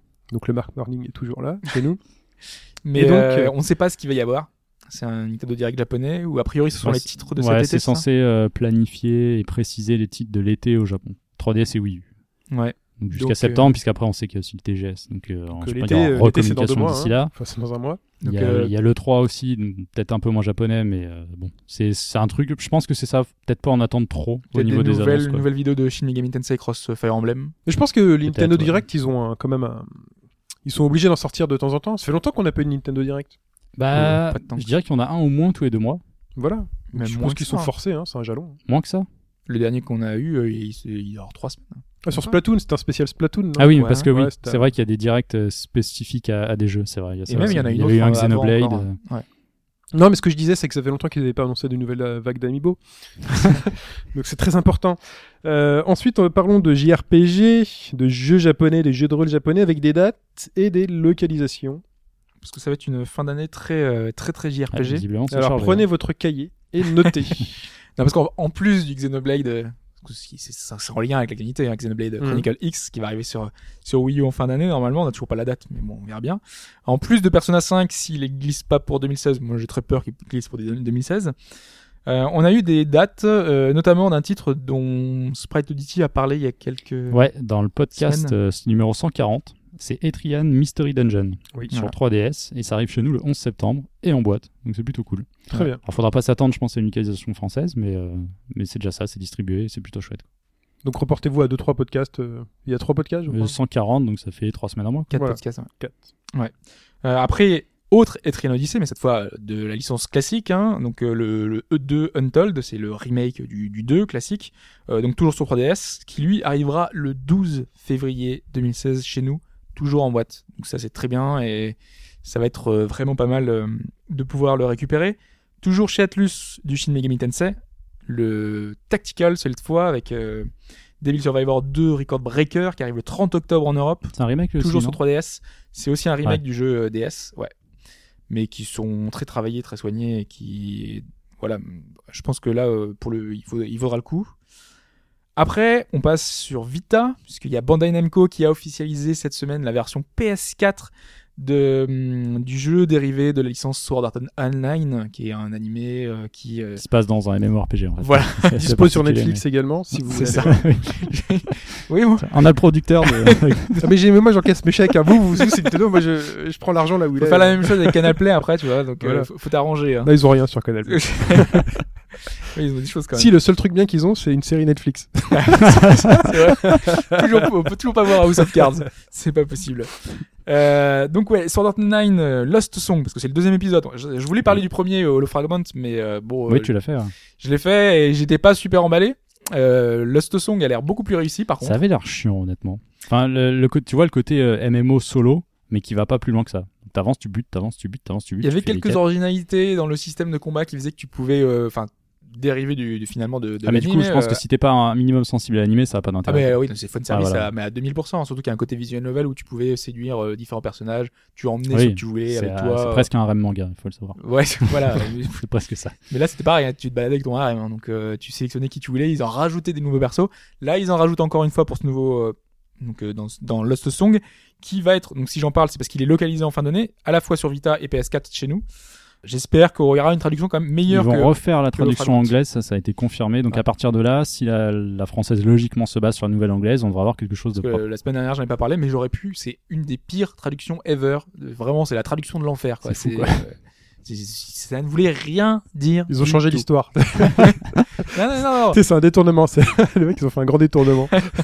C'est la traduction la plus pourrie de, de- de- de l'histoire de ces dernières années. Ensuite, Un, un titre plus proche de nous, euh, la suite de Bravely euh, Default, Bravely Second. Euh, là, on a le producteur qui a dit qu'il bossait sur la localisation, donc a priori, on Oui, on se bah, risque pas trop, hein. voilà. Et euh, on a aussi euh, la marque qui a été déposée par Square Enix, donc c'est Endlayer qui sera en Bravely Second Endlayer chez nous. Donc a priori, euh, sauf retournement de Chez- situation chez nous, faut incroyable. toujours un sous-titre. Je- Ouais, je ouais, mais c'est, enfin, c'est, c'est plus ou moins logique. Il y avait déjà le sous-titre dans la version euh, japonaise, mais sauf que là, il est traduit. euh. Puis il y a une signification. Si t'as joué au premier, tu sais que euh, D'accord. euh, Flying Fairies, si tu faisais quelque chose dans le dérivé du nom, ça donnait quelque chose qui spoilait la fin, quoi. Donc, euh. Bah, j'irai c'est voir, un peu de dans toute le façon, je même le ferai jamais. ok. Ok. Et dernière, euh, dernière chose, Ouais. toujours chez Square Enix, ils ont déposé euh, la marque Integrity and Facelessness. Le magnifique sous-titre de Star Ocean 5. Voilà. Moi, je suis perdu dans tous ces titres. Donc, cette fin d'année sera sous euh, le signe du, du JRPG. hein, Sous-titré. bah, Sous-titré. le Star Ocean euh, 2015, je Ah, suis c'est pas... 2016 plutôt, ouais. Ouais, voilà. Ouais. Ce sera plutôt On est 2016 vu sur l'avancement du jeu. Mais en tout cas, ouais, à l'E3, va- il va y avoir des annonces. Quoi. Très bien. En tout cas, vous avez le choix et c'est toujours bien. Et on reste sur Square Enix quand même, parce qu'ils Ouais. ont déposé des trucs. Ah non, non, non. Ils vont externaliser certains jeux. C'est ce qu'ils ont Ah. annoncé cette semaine. Euh, ils l'ont fait avec Dragon Quest Heroes, donc euh, développé par Omega Force. Donc c'est pas eux qu'on qu'on fait le jeu, ils ont sous-traité. Euh, qui arrivera mi- mi-octobre hein, d'ailleurs. Mais euh, on peut imaginer donc d'autres collaborations puisqu'ils ont annoncé ça euh, lors de leur bilan financier pour dire que voilà il y aura d'autres productions qui seront qui seraient à venir, ils peuvent plus développer autant qu'avant et donc du coup ils vont faire pas mal de collaborations pour étoffer un peu leur catalogue. Catalogue qu'ils ont étoffé plus ou moins grâce à leur plateforme collective qui est euh, Oui. le- l'équivalent euh, de, de Kickstarter mais version euh, Square Enix. quoi. Version pour eux. quoi. Oui, c'est vrai. c'est ça, mais ça. Et euh, si vous vous rappelez, on en avait parlé, ils avaient euh, donné leur licence aux indés. Et ils avaient une date limite de date limite de projets à présenter. Les indés oui, devaient c'était présenter. euh, c'était Jax, Fear Effect C'est ça. et j'ai oublié le. Dis-moi que personne n'a répondu, ça me ferait plaisir. Et il y a eu des réponses. Ah. Et la date limite était aujourd'hui. Donc euh, là, euh, ils ont, vous avez encore quelques heures. Si vous avez un projet à présenter là, vous pouvez encore le faire euh, jusqu'à maintenant. Nous, on aura les réponses cette semaine pour voir un peu ce qu'il y aura euh, de, de, de beau. Hein. Ils le financent en arrière, c'est ça Ou c'est- ils demandent aux gens ensuite de payer? Ils demandent aux gens de payer. Attends, on est, on n'est pas. Et même- tu sais, c'est c'est assez bizarre comme Il y a concept. trop de dérives. On, veut, on va ramener des licences, mais vu qu'on n'est pas sûr, vous donne des noms connus quand même et Ouais. Déjà essayez. ramener les idées, tu vois. Et en Ouais. plus, ensuite, on Ouais, valide. Et ensuite, ça, on va ouais. même pas le financer. on va Et là, par exemple, il y avait Goetia, qui est un projet français. il y a trop de euh, dérives là-dessus. qui euh, a été validé sur la plateforme collective et qui est passé par Kickstarter, donc financé par Kickstarter. Donc c'est euh, toute l'ambivalence du il a projet. été euh, validé sur la plateforme Square Enix et ensuite Voilà. ils sont passés par ils sont passés Kickstarter. par Kickstarter. Ah, c'est spécial quand même. Donc, en il- gros, tu demandes l'aval de l'ayant droit pour ensuite aller faire ta campagne. C'est ça. Et sur Kickstarter, ils ont mis nous avons le soutien de Square, de Square Enix qui euh, trouve que le Ah, projet est intéressant. Eh, mais euh. c'est ça, je m'adresse au team de, fa de fansub sous le titre, là, ceux qui font des patchs pour les versions euh, ça. anglaises des jeux Square Enix qui sortent jamais chez nous. Là. Demandez l'aval à Square Enix. Non, mais ça va être ça maintenant. Les éditeurs, ça va être ça maintenant. Ils vont faire, ouais, on va faire un super jeu et tout, payez-le. Bah, le Projet... payer le projet. le projet euh, Diga, euh, le Castlevania-like. euh, Mais oui, c'est pareil. bah, finalement, il avait déjà les sous. Oui. C'était simplement pour dire, il y a des gens, enfin, c'est pour mettre en avant le jeu et dire, euh, le- vous voyez, il y a un public, quoi. Et puis il y a un éditeur derrière et tout On qui est dans la est pour dérive, le quoi. faire. Ouais, mais du coup, l'argent qu'il récupère, il va quand même l'investir dedans. Il, Ouais. peut- il, il Ah prend des complètement, choses. oui, ça Ouais, va. voilà. Ouais, mais a priori, pour ce type de jeu-là, c'est sans doute plus d'argent Ouais, qu'il C'était un fallait. système de com et autres. ouais. Voilà. Donc, euh, bon, Non, mais Hmm. c'est c'est le genre de. quelques dérives. Cyberpunk 2077, si tu as fini avec Square Enix. Non, juste, je voulais terminer vite, On va y arriver, hein. précision, hein, euh, parce que euh, voilà, on va voir voir ce que les indés vont bien pouvoir faire et ils vont lancer une seconde vague de nouvelles licences. Ouais. Donc on peut imaginer, imaginer du Pandemonium, euh, du euh, Fighting Force, euh, tout un tas de séries que Qu'on a oublié, qu'on a oublié. qu'on n'a pas forcément envie de revoir. bah ça dépend. Fighting Force c'était quand même un bon beat'em all et qui était Pandemonium, euh, c'était marrant. Pandemonium c'était marrant. Ouais, évident, parce que c'était ce côté euh, 2,5D à l'époque euh, très coloré. C'était pas un énorme, un grand grand jeu, hein, mais c'était un jeu. Surtout euh, que maintenant, ça, ça, veut, ça veut pas dire que ces jeux-là reviendraient sous leur forme actuelle. ah non. Admettons Pandemonium, euh, Tower Defense, tu vois. Enfin, je sais pas, je dis une bêtise, hein, mais. Ouais, mais bon, est-ce que t'as besoin que ça s'appelle Pandemonium Enfin, c'est un peu comme Mais- le cinéma avec tous, ces, tous ces trucs qui reviennent. euh, ça Square Enix, aussi sur- regarde le nom Final Fantasy sur combien de titres il est et à quoi ça ressemble réellement. Non, on est On d'accord, est mais très loin du RPG. ça, de on y est hein. habitué depuis le début. Mais euh, ressortir des vieux. Mais là, c'est prolonger des univers. C'est des univers qu'on a peut-être Ça reste vieux. Tu vois, ils Oui, vont c'est faire, un truc qu'on a apprécié, bien sûr. Mais ils vont faire Shadow of the Best, ils vont faire, euh, ils font plein de trucs. Tu vois, quand le mec, quand le mec débarquait sur la scène de Sony à la fin euh, de le je sais plus quel E3 pour ressortir le je sais plus quel jeu de caisse euh, qui finalement j'ai Ah, c'était euh, avec les clowns là oui avec le clown je sais Ah, plus s'il est sorti ou pas ce truc Si, si, il est sorti sur C'est, PS3. euh, Twisted, euh, Twisted Metal Ouais, voilà. voilà. bien joué. C'est- pff, Au bout d'un Oui, mais, moment, mais oui, c'est pas la même chose là. C'est pas la même démarche. Là, souvent, on a réclamé que. ils ont un vieux coffre avec des vieux noms ils font ouais on les a encore et- Non mais là, là, on a quand même, c'est- c'était même une volonté de nous, je crois même qu'on l'a dit dans ce podcast, oui euh, que on devrait donner certaines licences à des indés qui pourraient en faire quelque chose Oui, parce d'original. qu'il y a- En il y a- plus, là, c'est le but, c'est d'en faire Il y a quelque chose peut-être des d'original. fans Oui. de la première heure qui ont des idées de fou. sauf qu'en plus Ouais. là les mecs le font pas donc Bah, là, il y a ils vont deux le faire. points. ouais mais il il faut d'abord qu'on paye avant Bah oui, non mais derrière, euh, c'est c'est Euh, ouais, mais enfin, système, bah, quoi. c'est le principe comme Oui. ça maintenant. en fait. Donc, euh, Je veux dire, euh, tu regardes Yuka Lady, les gens ils ont payé pourquoi? Parce que c'est les anciens vrai. rares. bon de toute façon c'est une- un truc Tu qui passera c'est un truc qui c'est nous assez passera spécial, mais de toute façon t'es pas obligé de payer. Si le truc Ah il oui, est fait, tu verras si ça te plaît et puis. euh, Non, non, Ouais, si ça te plaît ou pas. Enfin, tu vois, je pense qu'il y a plein de, fa- de fans qui ont vu les vidéos de Medieval, qui ont vu que c'était un projet de fans et qui ont été ravis de retrouver Medieval. Et ils sont dégoûtés de pas pouvoir. Alors et là, je pense qu'il y en a qui seraient bien contents d'avoir un Kickstarter pour pouvoir euh, y jouer à ce et là, projet-là, Sony ce s'est mis à proto. réfléchir. Ah. je Ouais. sais pas. Bah, de toute façon, c'était le but, hein, de faire réfléchir Sony et de dire, Oui, vous c'est voyez, c'est c'est souvent ça quand il y a des fakes. comme Je suis pas sûr qu'il y ait grand monde derrière euh, chez Sony qui se disent, euh, ah bah ouais. euh, Ouais. Medieval Mais ça reste une licence pour beaucoup de gens qui ont découvert la PlayStation à l'époque. euh, Medieval, c'est un titre marquant. hein. ouais mais bon voilà ça fait 20 Vraiment. Et Peter Bah, sorti pas sur 20 ans, PSP. mais- si ça fait 20 ans Si, 95, Quasiment. ouais, Ouais, 20 ça ans. fait 20 ans Quasiment. ça fait 20 ans bon passons à la suite Cyberpunk 2077 Euh, ouais, le normalement futur jeu de CD Projekt Red, donc euh, les auteurs de The Witcher 3, euh, qui avait été annoncé en 2012. Depuis, on a eu très peu de nouvelles, il Ouais, faut le dire. sur autre chose, hein. Euh, Voilà, c'est ça. C'est qu'à la base, ils avaient prévu deux équipes distinctes, une pour Witcher 3 et une pour Cyberpunk.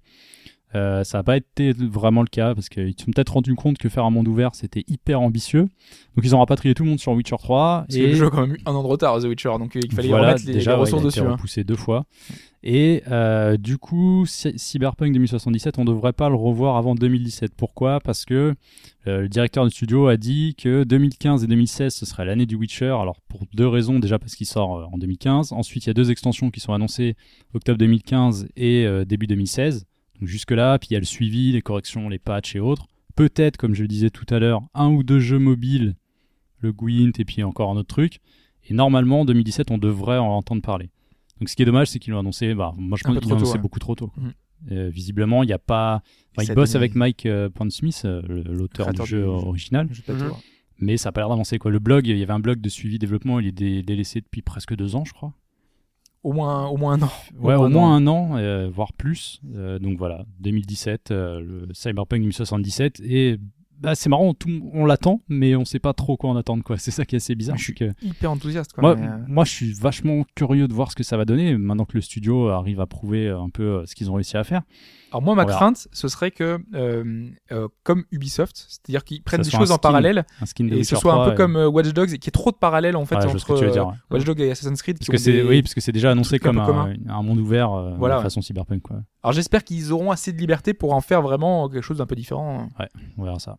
Très bien. Halo 3, ODST. Parlons de trucs neufs. Voilà, un truc, euh, bah oui, récent. Non, ça fait quelques années déjà. Euh, si je dis pas de bêtises, ça devait être euh, 2009. Euh, ouais, je Quelques années. Donc la suite d'Halo 3, un spin-off, euh, qui est enfin disponible euh, en version remaster, parce qu'il avait été annoncé suite au déboire de la Master Chief Collection sur Xbox One, qui visiblement est toujours un peu cassé de partout. Et en fait, on sait un peu pourquoi. Alors il y a une explication, c'est qu'en fait, chaque épisode qui a été remasterisé a été fait par un studio différent. Et, et ensuite, euh, 343 Industries ils ont récupéré, ils ont collé les morceaux. Visiblement, il y a- ça colle pas très bien. Là là. La Les joies de-. Les joies de Donc bon, il y l'outsourcing. a toujours deux trois bugs. Donc il est disponible euh, Un pour peu à la surprise générale, là, parce que moi je m'attendais pas à le voir débarquer Oh. cette semaine. euh, bah, personne. Il avait été listé. Donc ils ont plein de jeux buggés, euh, ils ont dit, eh, on en rajoute un. on va vous en faire un de plus. on Et en a c'est- sourcé un autre là. On vous fait un petit cadeau. On va vous faire planter Alors c'est pour ceux qui ont lancé le jeu entre la sortie et le 19 décembre. Et le- donc normalement, si c'est votre cas, vérifiez vos messages privés sur Xbox Live. Vous Ouais. avez un code. T'as bien fait de me le dire parce que Ouais, du parce coup que moi je l'ai vu par aussi, hasard en fait. Euh, 8 Go téléchargé. Donc qu'est-ce que c'est? Bah, C'est Halo 3 ODST remaster en HD. Donc en gros, c'est l'as lancé, 1080p, ouais, 60 images secondes. Ça, visuellement, c'est vraiment le même jeu en fait. Euh, Euh, Il y a eu un travail un peu plus poussé sur les éclairages. Donc ça reste, oui, l'ancien. euh, tout est un peu plus lisse, c'est carrément plus fluide. Mais c'est pas une révolution, quoi. C'est un portage. C'est propre, j'ai pas vu de bug particulier. J'ai joué à peu près une heure. Ça a l'air de faire le il boulot. fait combien de gigas Alors il y a le 8 récupérer gigas à récupérer pour celui-là. Et ensuite, il faut savoir que. Parce qu'il y a aussi la, la nouvelle map de Halo 2 Anniversary, une, euh, un re- remaster de map aussi. La map Relic à l'époque. Et là, je sais plus, je crois que c'est Remnant maintenant. Euh, donc du coup. Il faut le Halo 3 ODST pour y jouer, donc 8 Go. Ensuite, une mise à jour de la Master Chief Collection qui fait 2,4 Go. Puisque vous êtes obligé d'avoir la Master Chief Collection pour jouer à Halo 3 ODST. Parce qu'il est compris dans la collection. Donc euh, voilà. Bon. En sachant qu'il est disponible à l'achat à 4,99 si vous ne faisiez pas partie du programme. Ok. Donc ça reste 4,99, 4,99, faut compter 6-7 heures de jeu après. Mais il faut toujours avoir la Master Chief Collection. Obligatoirement ouais, pour le lancer. Ok. Soma. C'est quoi? Soma. Soma, c'est le nouveau jeu de Frictional Games. Ces gens-là qui ont fait un jeu euh, que tu, que t'auras adoré. Je Penumbra, connais, hein, mais euh, Amnesia, Amnesia, Ah, oulala. qui est aussi flippant hein, d'ailleurs, Soma. hein. qui a l'air assez, euh, assez flippant, ouais, qui a été annoncé en, en 2013. Ça fait un moment qu'ils bossent dessus. ça marche Et, pas ces euh, jeux-là. Il faut leur dire, les mecs, euh, regardez Silent Hill, ça marche pas. Personne n'en veut. Et du coup, on a, on a eu une vidéo de gameplay de 12 minutes, enfin un peu plus de concret sur le jeu, et surtout une date, le 22 septembre sur PC et PS4. Donc ce sera un jeu d'horreur, euh, un peu plus Que je science-fiction. ne jouerai pas moi, mais perso, mais. euh, Donc il y a pas, il, il sera pas question d'amnésie cette fois. Le personnage sait qui il est, il a un passé, mais il sait pas trop ce qu'il voit. Ça a l'air beaucoup plus Il- réaliste Il a l'air de douter, ouais. Enfin, visuellement, c'est beaucoup plus. Dans un euh, complexe industriel avec des robots, c'est un peu bizarre. Quoi. Donc pas mal de petites énigmes à résoudre. Visiblement pas d'armes, pas de protection, c'est de la, de la fuite ou du cache-cache. Et il y a quelque chose qui rôde. On voit qu'il y a un robot qui qui est prêt à te sauter dessus. Si, Si c'est un robot, lui, ça va.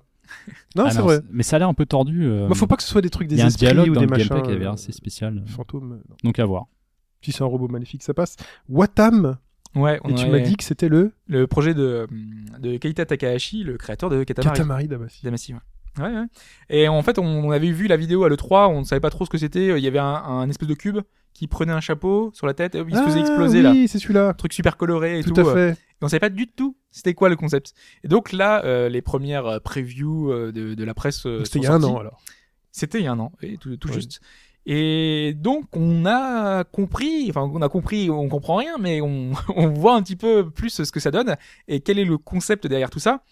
Donc on dirige bien le maire, ce petit cube là avec son chapeau sur la tête, qui se balade dans un univers ultra coloré comme Katamari encore. Et ce qu'il doit faire, alors il est dans un univers totalement barré, hein, c'est-à-dire que tous les éléments du décor ont des yeux et une bouche hein, pour dire qu'ils sont vivants, ils sont, ils sont animés. Et ben ils ont des bras aussi. C'est très important les bras parce qu'en fait le maire se rapproche des gens, il les prend par la main. Il leur Et serre le la main. but- Il Bonjour. sert la luche au marché, tu sais, le dimanche là. Bonjour. Bonjour. C'est beau, mais c'est loin. Alors il leur serre pas la main dans cette façon euh, pour dire bonjour, il les prend par la main et en fait il les amène d'un point à l'autre. Et le but, ça va être de connecter les gens, ça va être de rassembler. Le but, c'est vraiment de se, de faire rencontrer ces, ces univers, Mhm. ces, ces différentes choses. Une fleur avec, euh, avec euh, les nuages, euh, plein de petites Ouais, a- liaisons Il y logiques. a toujours ce principe de entre, euh, rassemblement de Katamari. euh, voilà, la ouais. boule qui ramassait tout ce, que, tout ce qui passe. quoi. Ouais, et du coup, tu peux euh, en fait faire des, des rondes entre différents personnages, et ça va donner lieu à des, euh, à des enchaînements, à des Ouais. choses. Euh, par exemple, le soleil va faire euh, pleuvoir sur un sur un lieu, des, des fleurs vont pousser, et donc du coup, tu vas pouvoir avoir d'autres interactions avec l'univers. Et il y a une espèce de, de, de mini enchaînement puzzle euh, avec euh, tout ça, quoi. Et je trouve que ça peut être intéressant d'avoir ce côté euh, euh, bah, lien entre les personnages, ce côté contact. euh, Alors, ça tu me donne envie. Une personne à un autre. Il faut pas que ce soit trop bon esprit. Mais ça a l'air euh, très. Toi, Katamari, c'était joyeux, mais il y avait pas de bon esprit, quoi. Tu ramassais des trucs, toi. Et tu poussais ta boule. Un peu comme un bousier. Là, je pense qu'on va pouvoir tester Mais- en fait. Faudra, faudra Ouais. euh, expérimenter. Ça me euh, donne très envie, mais j'ai peur qu'il y ait un petit côté fleur. Là, quand tu m'as dit il va pleuvoir, j'ai peur qu'il y ait un côté fleur. que- C'est ce que c'est l'impression que ça donnait. Mais euh, par exemple, euh, un des autres niveaux, c'est que t'as un espèce de, de, de râteau, euh, de, de, de truc pour couper l'herbe, euh, de voilà. Et euh, tu dois raser les trucs et tout. Ah, bah ça, c'est mieux. tout, tout les foncer quoi. C'est mais fuck la nature, fuck la nature. Ça sort sur quoi ça? Enfin, c'est annoncé, non? C'est sur console next-gen, je crois. D'accord. Donc euh, ça doit être PS4. Je sais pas si c'est Xbox One, mais au moins Il me PS4. semblait avoir vu PS4, ouais. Ouais. Bon, tu m'as quasi vendu. Très bien, continuons avec, euh, pour finir avec une petite histoire euh, de portage qui s'est mal passé cette semaine, c'est le portage de Ultra Street Fighter 4 sur PS4 qu'on attendait donc pour le 26 mai. Euh, avant la sortie, on apprend qu'il n'y aura pas de boîte, qui était juste en démat. Bon, Alors, ça, ça avait soit. été confirmé ou ça avait juste pas été précisé Ça n'avait pas été précisé, on savait pas trop, ils l'ont confirmé en disant bah il y aura pas de boîte, donc pour 25 dollars, on dit bon bref, ça permet d'avoir euh, la version La euh, supérieure version. la supérieure version, Avec celle qu'ils annonçaient, DLC, euh, tu sais, ultime. Tu, vois. tu dois pas faire le choix entre euh, console et PC, genre le 1080p, mais euh, Oui, au final, t'en fais qu'une et au final, t'en fais tu mets qu'une. ça sur les tournois et terminé. Voilà, les mecs précisaient plein de trucs pour les aficionados, plus de temps de lag quand dans les inputs et tout. Alors que- celle qui était officiée, enfin dans Alors les tournois en fait. C'est- C'était euh, c'était très important pour Sony. euh, puisque en fait ils ont beaucoup investi dans le Capcom Pro Tour, hein, ce fameux, euh, c'est une Ligue 1 euh, de la de Street Fighter 4 à travers le monde, qui finit par un énorme tournoi à Capcom Cup en fin d'année. euh, et Sony est devenu partenaire de ce Capcom Pro Tour. Ils sont intervenus en faisant en sorte que le, le- le cash prize total atteigne 500 000 dollars sur l'année à Ah, gagner vache. Euh, répartis, hein, bien sûr, Ouais. entre les huitièmes places et tout. Mais par exemple, le vainqueur de la Capcom Cup de fin d'année, il gagne 120 000 dollars. C'est euh, juste jamais vu dans les jeux de combat. Oui, dans les jeux de combat, hein, parce que aujourd'hui Oui. avec l'e-sport, euh, Ah oui, côté, LOL, Dota, Ah oui, non, mais là, ça, oui, bien sûr. c'est- beaucoup plus. Mais dans un jeu de combat, 5 millions, je crois, voilà, le public des jeux de combat est vraiment, euh, vraiment nettement inférieur à- à- aux autres, jeux. Et donc Sony qui a énormément investi dedans en disant la version PlayStation 4 sera la version de l'Evo euh, qui commence le 17 juillet, si j'ai bien noté, ou le 20 juillet, euh, qui est le point culminant du, Capcom Pro Tour, euh, devait se passer sur PS4, tout ça. C'est pour ça qu'ils ont un peu rushé. Le Capcom Pro Tour a commencé le, en mars. Donc ils étaient déjà en retard, tout se joue sur 360, et là il s'avère que la version PlayStation 4 qui arrive est buggée. Et buggée, buggée, buggée. Et pas qu'un peu. hein. Et pas qu'un peu, hein. il y a des persos qui apparaissent, disparaissent, des coups spéciaux qui n'apparaissent pas à Il y a l'écran. du lag, il y a des problèmes de son. Voilà, il y a du, du son en boucle, c'est juste euh, n'importe quoi. Donc c'est un outsourcing, donc finalement qui n'a pas été fait par Capcom, qui a été fait par. Ouais, euh, c'est- Sony qui a pris en charge le truc et par un studio. euh, ils l'ont un filé à. Other Ocean, euh, je sais pas quoi. Euh, donc voilà, ça s'est mal passé. Et donc Sony se retrouve sponsor d'events qui se passeront sur Xbox 360 puisque les organisateurs de l'Evo l'ont annoncé. Fait Normalement, s'il n'y a pas de méga patch d'ici le tournoi, euh, là les mecs ils sont sur Ouais, c'est 360. Et C'est- Capcom a dit que ça resterait sur c'est 360. con parce que c'était un moyen pour Sony de revendre encore sa PS4. quoi. Mais bien sûr. Ah, Avec le Street 5 qui arrive l'année prochaine. Donc, euh, Voilà, et puis oh, c'était l'occasion de dire, bah voilà, C'est la PlayStation 4 maintenant peut devenir votre main machine, voilà, vous avez plus besoin de garder l'autre à côté. Voilà, donc ça Surtout c'est qu'il y avait les- l'histoire des sticks qui étaient compatibles et tout. euh, Ils ont fait un effort. Aussi, les, ouais. les sticks PS3 étaient compatibles sur PS4 via une manip un peu dégueu, hein, où il fallait allumer sa manette, euh, brancher, ceci, cela. Mais, mais, mais voilà. En tout cas, ne foncez pas sur cette version-là. Ce n'est pas encore. À euh, moins qu'elle soit patchée plus tard. Hein, à mais, moins euh, que ce soit patché, on vous le dira. Si c'est patché, mais pour l'instant, faut mieux pas y aller. euh, il- C'est jouable, hein. Il y en a qui joueront, mais si. faut le vouloir, je pense, parce que quand même les bugs ont l'air quand même. euh, Et puis ça rame dans les menus, par gros, exemple. quoi. Par exemple, ça rame dans les menus, euh, d'après certains retours. Donc, euh, donc euh, voilà. Le suivi de l'actu. Le suivi de l'actu, c'est le moment de parler euh, de ces fameux jeux dont on ne peut jamais faire de critique euh, parce qu'ils sont soit en early access, soit en épisodique. Commençons tout de suite par Game of Thrones, dont la saison 5 bat son plein euh, sur, euh, sur, les, euh, sur la télévision. hein. HBO, HBO OCS chez nous. Donc l'épisode 4 de Game of Thrones par Telltale Game est sorti. Euh, on avance dans l'histoire de cette famille Forrester. Tu y as joué Hobbs ou pas? Tu l'as fait ouais, cet non, épisode? non, non, j'ai euh, j'ai j'ai deux épisodes de retard. Deux épisodes de retard. Euh, bon, je vais passer de tour spoiler, mais donc ça se situe toujours dans le contexte entre euh, l'épisode, euh, enfin, on est sur saison 4. Ils ont là. toujours pas rattrapé la saison 5 quoi. Non, ils ont toujours pas rattrapé la saison 5, on n'y est Parce pas. non, c'était censé faire le lien et tout. euh. C'est censé faire le lien, mais comme en plus nous on est bien bien avancé dans la saison 5, c'est saison 5 ou saison 6 saison 5. C'est la 5. Comme on est bien avancé dans la saison 5, on voit les enjeux de la saison 5, on se déconnecte de plus en plus de ce qui se passe dans le Telltale. Euh, et le premier sentiment que j'ai senti pendant 80% de cet épisode 4, c'est boring, ça n'avance pas, on s'en fout. euh, T'avais pas déjà dit ça à l'épisode d'avant? Non, j'ai il avait aimé. ouais. c'était Ah ouais c'était plutôt pas mal. Enfin, on a eu un bon climax dans l'épisode 1, franchement, qui nous a vendu le jeu. Euh, ensuite, dans l'épisode 2-3, Moi, J'étais déjà réservé. hein. Dans l'épisode 2-3, on se dit, bon, ça place les pièces pour avoir un truc. Et là, vraiment, la partie, c'est boring, c'est ennuyeux. Et les choses intéressantes, finalement, se passent vers la fin vers Enfin, la fin. pour te donner envie de, la suite, de voir la suite quoi. Mais voilà, mais même au niveau des enjeux, au niveau de l'univers Game of Thrones, on est spectateur, on est spectateur de le couronnement de Tommen, on va, on va pas spoiler, mais voilà, faut que vous ayez regardé là quand même la saison 4 euh, de Game of Thrones. Le couronnement de Tommen est un, est un prétexte de lieu. On participe à la prise de Mérine, mais finalement, quel impact on a dans cette prise de Mérine? Bon. Voilà, tu à la fin, le truc se passe, on fait, ouais, mais à, quoi, on a servi? Cet épisode 4, euh, vraiment, euh, même pas en demi-teinte, il est en trois quarts teinte. Je pensais vraiment qu'on verrait plus de choses, parce que ça se passe sous, en six épisodes. Six épisodes, c'est pas énorme. Euh, et là, il n'en il n'en reste plus que deux finalement pour relancer l'intérêt de Game of Thrones par Telltale, pour que vraiment c'est un intérêt dans l'univers de Game of Thrones de la série télévisée. Parce que bon, voilà. Et tu sens arriver une, une issue à cette famille, un truc comme ça, ou pas du tout? Bah, pour l'instant, euh, c'est un peu statu quo. Quoi. Ils reprennent un peu le dessus.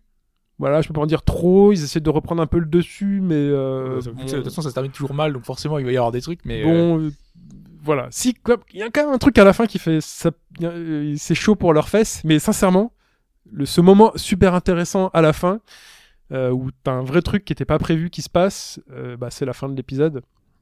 Voilà, et là t'as le générique de fin et tu vois quand même près de 200 noms défiler. Donc passons les Emilia Clarke, Tywin, euh, enfin tous les noms des acteurs. Quand tu vois toutes les personnes qui bossent sur l'animation, euh, sur les décors et tout, tu fais mais qu'est-ce qui branle? Parce qu'il y a toujours des bugs. Les animations c'est pas motion capturé. C'est vrai que les, les Telltale sont très rigides. J'y joue sur PS4, c'est ça? Sur PS4, en bois, c'est de la 1080p, ça passe. Mais il y a toujours des bugs. Toujours un personnage à un moment donné qui apparaît à la fin. Sur les ce switch de scène, euh, c'est toujours pas propre. voilà. Ah bon Non, c'est Je me toujours rappelle pas avoir eu ces problèmes-là sur Walking Dead. Toujours pas C'était relativement. À part les animations qui sont rigides. Non, mais The Walking Dead, on est deux fois, su- on est deux fois au-dessus de ce qui se passe dans un Game of Thrones par Telltale. Ah ouais Donc là, j'ai peur que Telltale, sorti de The Walking Dead, ils aient du mal à. Ils aient du mal à vendre leur concept. Ah, moi, j'ai pas fait les autres. Je- Borderlands, je saurais pas dire. Wolf Bah, Among Us, je saurais Bah, pas dire non Borderlands, a plus. priori, il a réussi. hein. Les autres ont Ouais. l'air réussi aussi, mais euh, Très bien. Parle-nous de Life is Strange, épisode 3, épisode 3. Chaos euh, Theory. Euh, Comme, Ah, euh, fameux Splinter Cell. Oui, exact. ouais. Tout à fait. Euh, donc c'est un épisode. euh, Alors c'est un épisode que j'ai joué à sortir de Witcher 3, donc ça m'a fait euh, un peu bizarre de revenir. En fait, on n'aurait pas dû parler d'autre chose que The Witcher Non, non, 3. non, mais je, préfère contextualiser dans le sens où j'ai eu l'impression de me- m'ennuyer un peu en fait pendant tout l'épisode. Ah bah voilà, c'est le mot d'ordre Euh, des alors- épisodes de cette semaine. J'apprécie, j'apprécie toujours euh, la, la licence. Euh, bon là, on est toujours, là, on est vraiment dans le trip euh, un peu les deux adolescentes qui vont faire des petits trucs genre où on est des oufs, on va violer la loi, tu vois. Ouais. Bon, ça marche euh, deux secondes et puis après, euh, c'est pas, c'est pas fou. Ça permet de faire une petite scène d'inf- d'infiltration cache-cache qui dure même pas cinq minutes. Pas beaucoup de différence dans le gameplay. Ça reste toujours ce principe de façon, je euh, pense que ça bougera dans plus, le temps hein. et autres. Ça Je pense plus. pas non plus que ça bougera. Bah, c'était le principe, donc je pense L'intrigue, l'intrigue évolue légèrement. Alors il y a toujours ce personnage de Rachel Embers. tu sens que c'est le point, le point final, mais tu gravites autour, tu sais pas trop où tu vas. Celle qui a disparu, c'est ça? Ouais. Ouais. Et il se passe un truc en fait. C'est-à-dire que tout l'épisode, je l'ai fait. Je dis oui, bon, d'accord, super. Et en fait, en fin d'épisode, dans les dix dernières minutes, il se passe un truc et ça y est, la machine est relancée quoi. Donc j'avais, non mais c'est par contre, L'américaine, hein, que ça mais c'est, mais c'est vraiment un twist en fait. Il se passe un truc, tu dis putain, mais je veux la suite tout de suite. Quoi. Sortez l'épisode 4, mais vite, vite, vite. C'est-à-dire que dans le temps, tu vas loin. Il se passe quelque chose dans le temps, je vous dirai pas quoi, et il- tout ce que tu pensais acquis, euh, ils viennent de te le retourner en fait. Ok. Donc euh, je suis très curieux de voir ce que va donner la suite. Mais quand même, pour ça, ils t'ont filé quand même 3 heures de jeu ennuyeuse, quoi. ouais, presque 3 heures, ouais.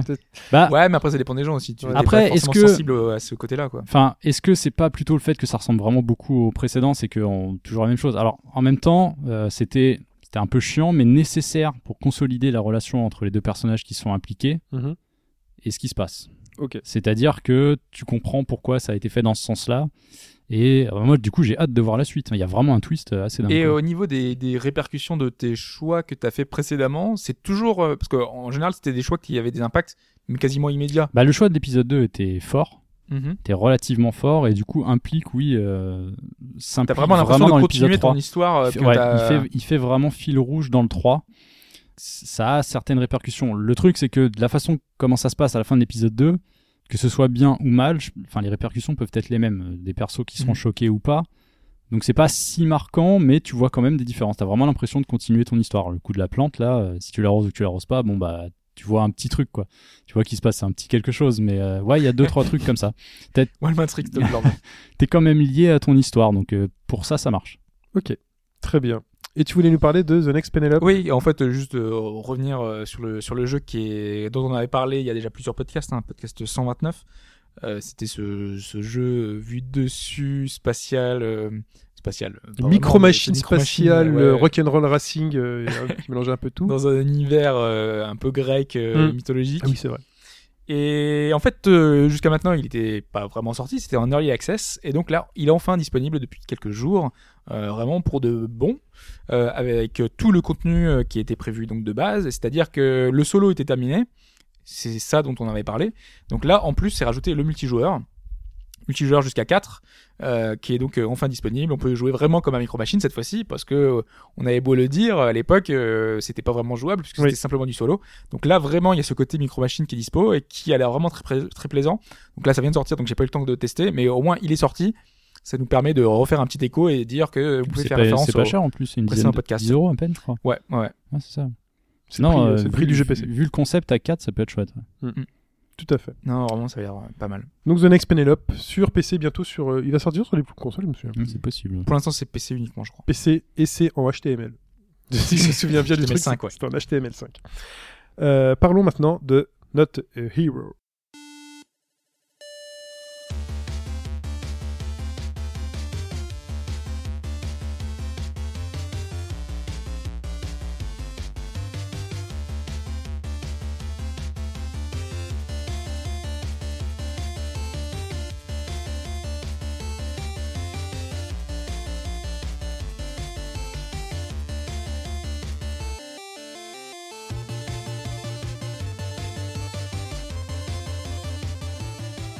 Not a Hero. Euh, Not a Hero, donc euh, je vous passerai les blagues sur Balavoine hein, que, tout, euh, que tout l'internet français a fait. Not a Hero, nous sommes chez Devolver avec le studio Roll7 et chez Devolver, eh ben, on connaît un peu la formule magique. Bah, Devolver, c'est comme l'éditeur. hein. Ils font, Oui, ils, font que reprendre des principes. ouais, mais ils choisissent quand même. Il y a un catalogue, il y a une, une patte. Ils ont un gros catalogue, hein, Ils quand ont même. un hein. gros Ouais, catalogue. c'est vrai que mais, euh, depuis quelques années, ça commence à grossir. les, les plus connus, les plus connus ont tous un peu euh, la même forme, hein, passant, en passant par Hotline Miami et Broforce. Et là, on se retrouve un peu avec euh, le même esprit, c'est-à-dire que c'est rock'n'roll, c'est euh, ça pète de partout, c'est jeune, c'est rétro. Ils ont beaucoup de titres hein, dans leur catalogue. Oui, ils ont dernièrement est sorti un jeu dont on avait parlé il y a très longtemps Ouais. euh, de, de western où on devait venger Ah, euh, oui. son frère en pixel art, euh, qui était assez réussi, mais qui est pas du tout dans le même esprit du coup. C'était Euh, un jeu flash. c'est Ouais, pas suite à c'était un une jeu flash. Game Ils l'ont sorti pour ça. de vrai. euh, Ouais. Donc là, on est dans l'esprit Hotline Miami, on est dans l'esprit euh, Broforce. ça Broforce, s'appelle- surtout. C'est un mix des deux. C'est du pixel aussi. C'est un mix des deux. Oui, c'est du pixel art, pixel, bien évidemment. C'est du pixel plus proche de Broforce euh, que d'Hotline. C'est du pixel euh, beaucoup plus gros que dans Oli Oli, puisque Roll7 a fait Oli Oli et Oli Oli 2. Euh, Not a Hero, vous êtes, vous êtes, vous faites partie de la team de Bunny Lords. Euh, Bunny Lords qui, repense- L'histoire est morte quand même. qui ressemble plus à Batman qu'à un lapin. Et vous êtes dans une ville anglaise, vous êtes en Angleterre, et Bunny Lords débarque et dit Bon, les gars, euh, il faut que je sois maire parce que si je suis pas maire de la ville, euh, ça va être le cataclysme. voilà. Donc l'élection est dans 21 jours. euh, et les électeurs euh, ont envie de voter pour un maire euh, qu'envoie du lourd, pour un maire qui laisse pas la criminalité s'installer et qui aime les maires qui cassent la gueule aux, aux bandits. Voilà. Et donc toi, Ça, euh, ça tombe bien, c'est la fête des mères. Et donc, euh, il nous demande à nous bah, de l'aider à travers des dialogues qui sont euh, très drôles, un peu longuets, impassables, euh, sauf, enfin, on peut pas accélérer les, on peut pas accélérer les, les, les, les discussions. Euh, on peut juste les skipper, donc ce qui est un peu dommage parce qu'on a envie de savoir ce qui se passe. Mais c'est un peu longuet, mais très drôle, et euh, on, on incarne donc un tueur. Un tueur qui va euh, parcourir des immeubles euh, chaque jour, donc 21 jours avant l'élection, chaque jour un immeuble, chaque jour une mission à effectuer pour euh, donner des voix à Bunny Lord. Et surtout, euh, à la fin, quand même, quand on finit une bonne journée de travail, on va prendre le petit déjeuner au café du coin. Chez Tati, j'ai oublié son nom.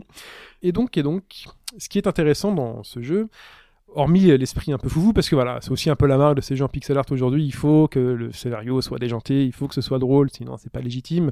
Donc, il faut faire gaffe non plus à ne pas tomber dans la dans la caricature à chaque fois et dans l'excès. Mais là, c'est plutôt bien fait, c'est plutôt sympathique. Donc, on parcourt ces immeubles. Euh, on va pas dire tout de suite qu'ils se ressemblent tous, euh, hormis trois quatre détails. Mais euh, le principe, c'est de parcourir ces immeubles, monter ces étages, les descendre et euh, d'avoir pour la première fois un jeu en duck and cover en 2D. Donc vous avez des C'est obstacles 2D, c'est en scrolling. euh, en scrolling horizontal, ouais. exactement à la Broforce. Euh, votre héros ne peut pas sauter. Ah, je sais pas ça. Euh, votre héros ne saute pas, il glisse. Il glisse au J'aime pas sol. les jeux où on ne peut pas sauter. Ah, T'as toujours ce réflexe d'appuyer sur le bouton pour sauter, pour pouvoir faire des, ré- avoir un réflexe pour éviter quelque Tu chose. peux tirer pour, en euh, glissant tu peux tirer en glissant. euh, non, tu peux pas tirer en glissant. Tu peux avancer en. Tu peux tirer en avançant. Remarque, tu pourras peut-être tirer en glissant sur certains personnages que j'ai pas débloqués, puisqu'il y a euh, neuf personnages à débloquer. Euh, je les ai pas tous débloqués puisqu'ils se débloquent en fonction euh, du nombre de pourcentage de voix que vous allez avoir et ce pourcentage augmente en fonction du nombre de jours que vous finissez. D'accord? Sachant que sur chaque jour, donc chaque mission, il y a trois objectifs annexes, un peu comme dans Oli, Oli 2. Par exemple, donc, bien évidemment, terminer vivant et rejoindre la Bunny, le Bunny Wagon euh, avec Bunny Lord qui conduit, qui est toujours en train de boire un truc avec une paille, euh, qui vous attend à la fin de la mission. Euh, vous aurez, par exemple, devoir récupérer, euh, sauver les otages, faire en sorte qu'ils ne soient pas tous morts, euh, atteindre une cabine téléphonique avant le temps imparti, euh, ne pas se faire, euh, ne pas avoir un pain dans la gueule, voilà. Toutes sortes d'objectifs qu'il faut absolument réussir dans la mission avant la fin, alors que dans Oli Oli, on pouvait réussir un objectif, euh, peu importe, euh, au milieu du stage, il était validé. Là, il faut quand même euh, finir le stage pour le valider. Donc, vous êtes en duck and cover, vous glissez pour passer d'une cache à l'autre, et en fait, les personnages ennemis sont là, ils vous tirent dessus, et quand vous êtes en duck, euh, en caché, donc vous êtes dans l'ombre, vous n'êtes, vous ne pouvez pas être touché. Il faut appuyer sur une touche. Donc, à chaque fois que tu veux être euh, derrière un Tu objet, quelque appuies, il va glisser, il va rejoindre la cachette d'avant. C'est-à-dire qu'on peut avancer dans le niveau, dans les étages, toujours en glissant. On peut éventuellement, on peut également avancer avec le stick, et donc on peut tirer, et quand on tire, on sort de sa cachette. Donc il faut penser à sortir de sa cachette en tirant. Jusque-là, rien de bien excitant, mais c'est sympa, c'est de Ken Cover, sauf que finalement, le gameplay est un peu plus précis, un peu plus précis, un peu plus riche que ça, puisque quand vous faites une glissade et que vous rencontrez un ennemi sur le chemin de la glissade, il se met à terre, il a des petites étoiles autour de la tête, et là, vous pouvez l'achever. Avec plus ou moins de classe selon le personnage. Si vous êtes caché et que le personnage ennemi arrive vers vous, quand il est à quelques mètres, un one-shot suffit pour lui faire exploser la tête. C'est violent. hein. Oui, c'est ça, ça explose, hein, mais ça explose mignon, Ouais, c'est mais gros pixel. C'est du pixel art, mais c'est violent. Voilà, donc vous avez des ennemis que vous ne le pitch pas... donnait le ton, hein, Oui. déjà des directs. Mais de toute façon, on demande d'être trop violent et de euh, tuer. Voilà, il y a Bah, trois un- grandes t'es un familles. tueur, oui. donc, C'est euh, un tueur. Enfin, on est même plusieurs tueurs qui re- regroupons le Bunny, euh, le Bunny Lords Fan Club. Euh, alors les, les plus sympas, alors, les, les, les premiers, j'ai noté leur nom. Ça va te faire plaisir. Donc Steve, Steve qui lui est un chargeur de 20 balles, de 12 balles pardon, euh, qui au cours lentement, c'est le mec de base qui peut se cacher, il tire tout droit, il vise bien. Nous avons Cletus, Cletus euh, avec son accent, euh, j'allais faire l'accent belge, mais il est plutôt scottish puisque chaque personnage en plus a un accent, il a un style vraiment très marqué et on- il parle hein, pendant le pendant les combats. Donc Cletus qui lui a sa casquette rouge de camionneur, sa moustache de camionneur et son fusil à pompe à 5 coups qu'il met beaucoup de temps à recharger puisqu'il faut penser à recharger, donc faut faire très attention. Par contre le fusil à pompe lui fait très mal, il va éliminer vos ennemis en un coup. Vous avez Samantha qui elle peut tirer en courant, mais quand elle tire en courant, bah, c'est moins précis. Ça vise le plafond, ça vise le sol, et il y a moins de balles qui vont vers les ennemis. Elle court plus vite, euh, voilà.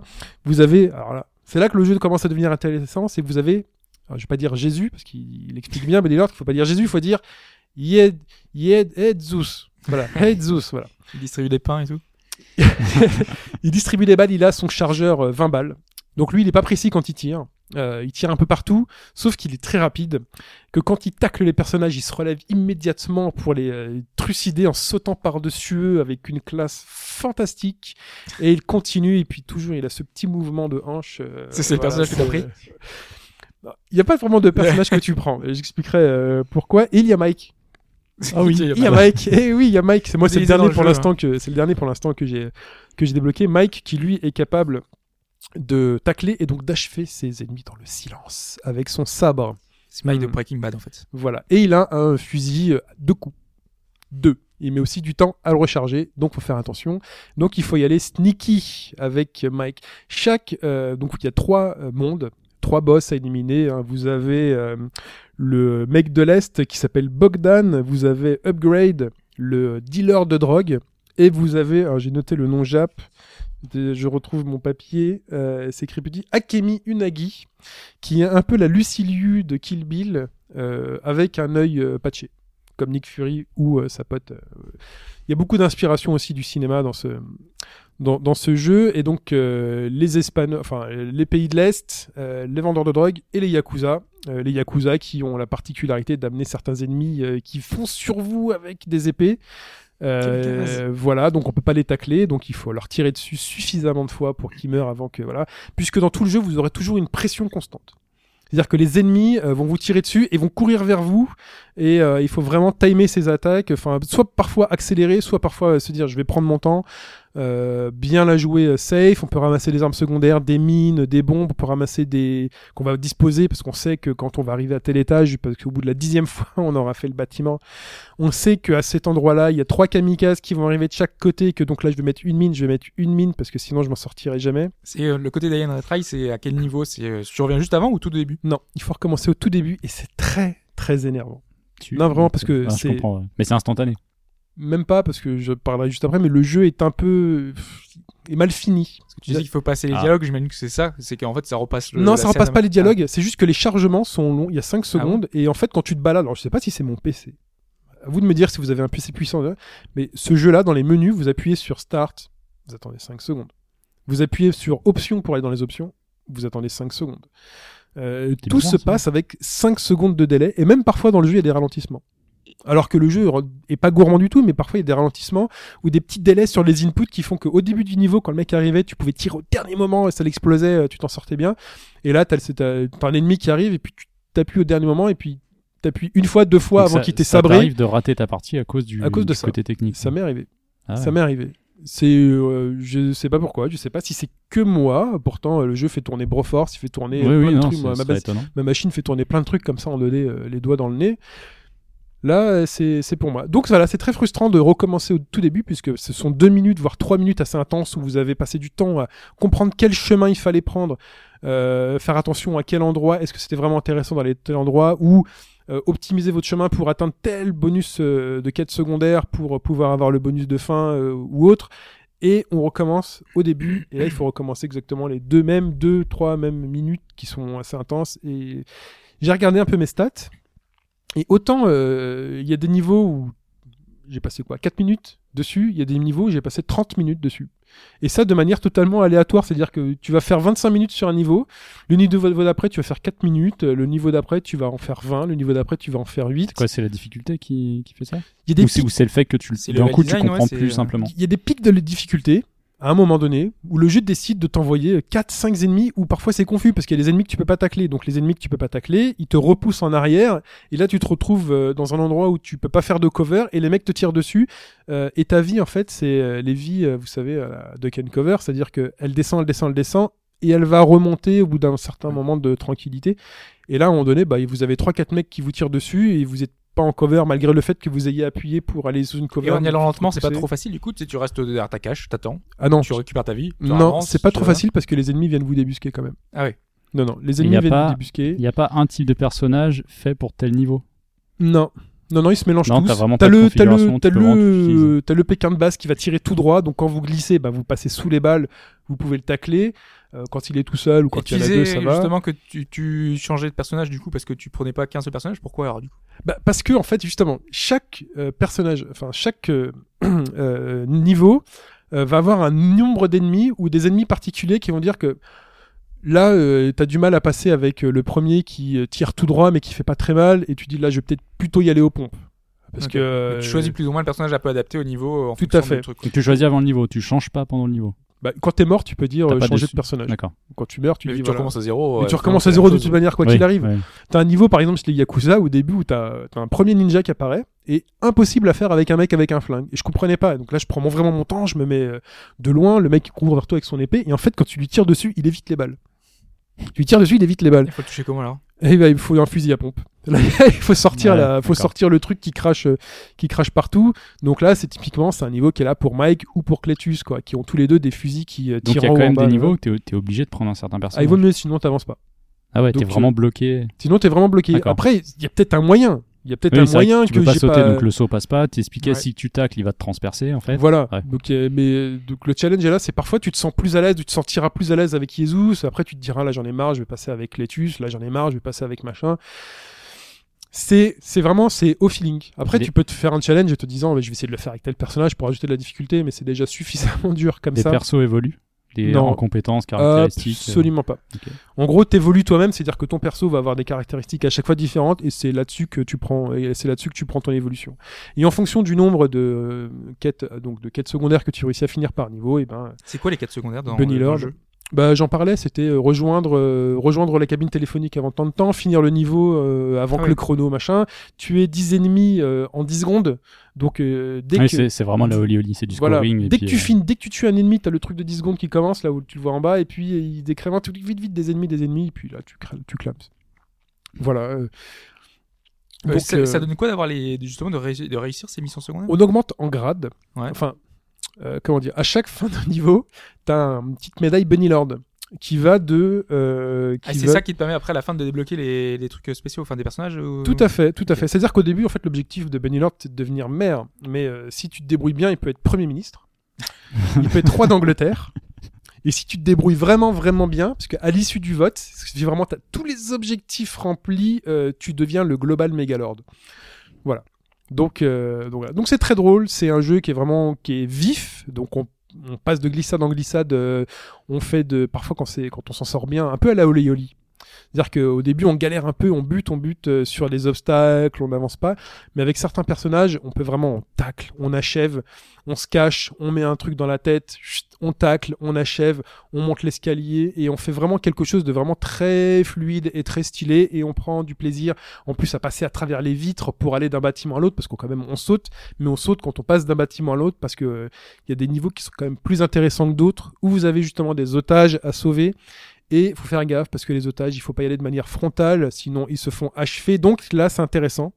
C'est les niveaux même les plus intéressants du jeu dans lesquels il faut réfléchir sur quel chemin prendre et pas forcément prendre cette porte-là tout de suite ou y aller en sneaky pour pas tirer sur cette porte parce que si jamais elle s'ouvre, le mec va vous voir, il va tuer l'otage et vous allez rater le niveau. Donc plutôt passer par cet escalier-là, monter sur l'étage du dessus parce qu'on voit tous les étages en coupe et faire un saut dans la fenêtre pour atterrir par la fenêtre Il y, a un- dessous. il y a un des zooms ou un truc comme ça Absolument pour, euh, pas. Non. Il n'y a pas de dézoom. Donc on se balade comme ça d'un étage en l'autre en sautant de fenêtre en fenêtre. Il y a un côté prévision euh, ou pas de son, son truc du coup C'est Oui. vraiment tu découvres. euh, Non, non, il y a un côté prévisionnel parce que tu vois un à deux étages en même temps.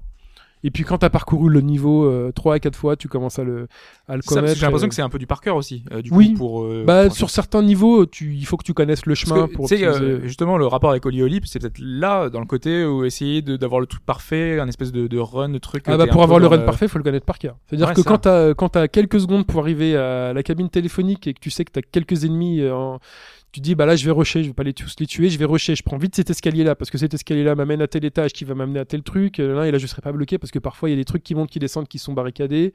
Euh, Il y a des c'est peut-être euh, ce y a des côté-là qui, qui est jouissif. euh, je pense, euh, je sais pas, dans un Donkey Kong Mm. Country, tu, tu- le, le but justement, c'est d'arriver à trouver le bon timing tout le temps et connaître le truc par cœur. C'est le côté Et tu rentres un peu dans la zone, quoi. Et là, c'est c'est un peu ça, non? T'as pas forcément la zone. C'est-à-dire que le gameplay, moi, je l'ai pas trouvé suffisamment euh, précis pour euh, avoir un automatisme qui te permet de rentrer dans la zone et de faire des trucs automatiques. C'est-à-dire que les ennemis sont parfois imprévisibles et le jeu décide de t'envoyer trois, quatre Ah ennemis ouais, mais qui vont. pas toujours le petit voix, il tire, hop, à ce moment-là, donc tu sais que tu vas. C'est les mêmes, c'est les mêmes, mais ils vont pas forcément réagir pareil parce qu'à partir du moment où t'en as tué un, euh, c'est un peu l'effet papillon. Les autres vont se cacher ou t'en auras moins un coup Mm. parce que là t'as de la chance parce que coup, les situations sont un petit peu différentes. ouais. C'est légèrement différent, donc tu peux pas. C'est pas Hotline Miami. prévoir. ouais. C'est pas Hotline Miami où les mecs. Ouais, il y a un petit peu une différence, mais c'est vrai que. Mais si dans Hotline Miami, je sais que quand je vois les, les top players jouer, ils le font dans le même ordre. hein. C'est euh, c'est froid, c'est euh, c'est John Wick, hein, c'est euh.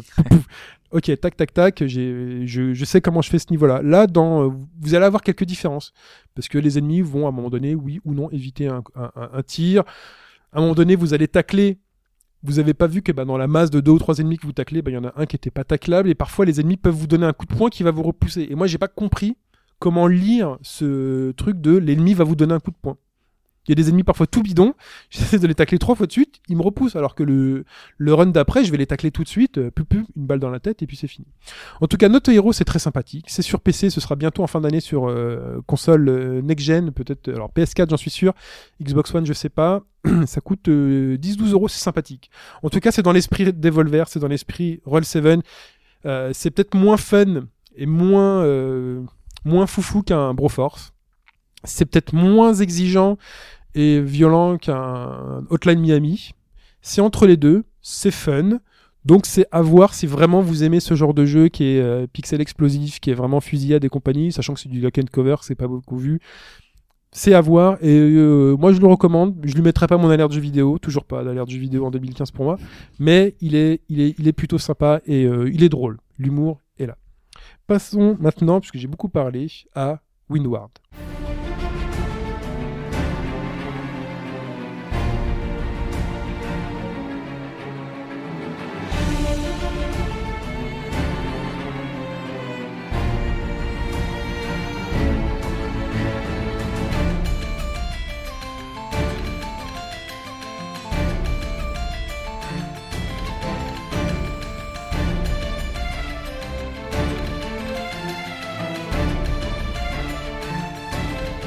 Hubs, Windward, qu'est-ce que c'est? Windward. Euh, j'avais pas prévu d'en parler. euh, Enfin, j'avais pas prévu. Je, je connaissais même pas le jeu il y a à peine de- deux semaines. J'ai dit il y a à peine deux heures. a à peine deux heures. Là, je vais vous parler d'un jeu dont je, je, je ne sais rien. Hein, euh, voilà. Non, en fait, sur Steam, enfin voilà, c'est un peu ça que ça sert sur, sur Steam, nos, nos listes des amis, euh, voir un petit peu leur profil, voir à quoi ils jouent, ce qu'ils ont ajouté dernièrement.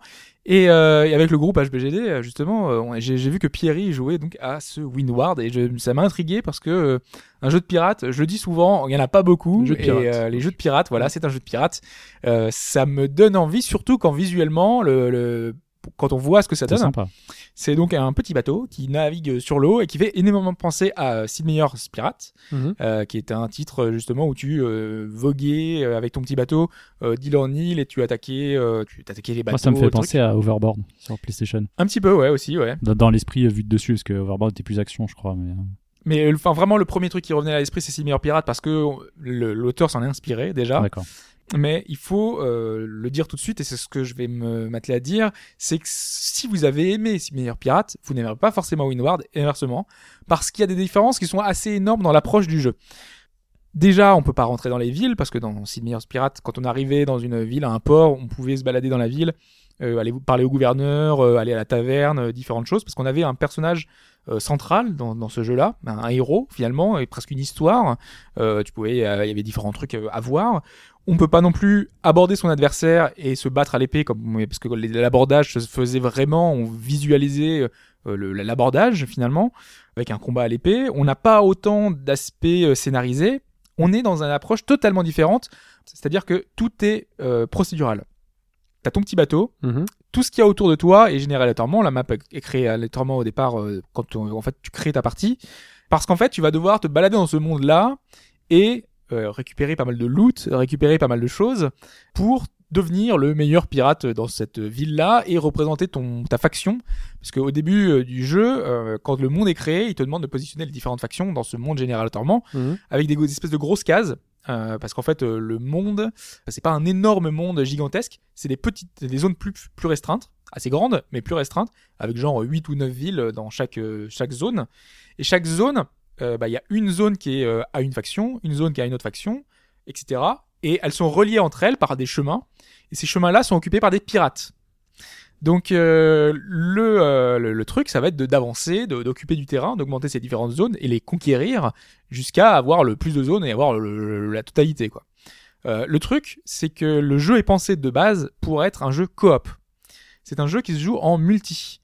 Ça permet de jouer sur les mêmes maps avec un autre bateau et de faire des tas de quêtes. Parce que comment ça, comment ça se joue? En compétitif? En, en coop, je te dis. En coop, D'accord. compétitif ou en, il a été pensé à l'origine pour euh, jouer en euh, coopératif, vraiment pour s'entraider, essayer de progresser et de euh, d'obtenir le maximum de choses dans ce dans cet univers. Euh, et c'est vraiment là le, le point important, c'est qu'il a été pensé comme ça.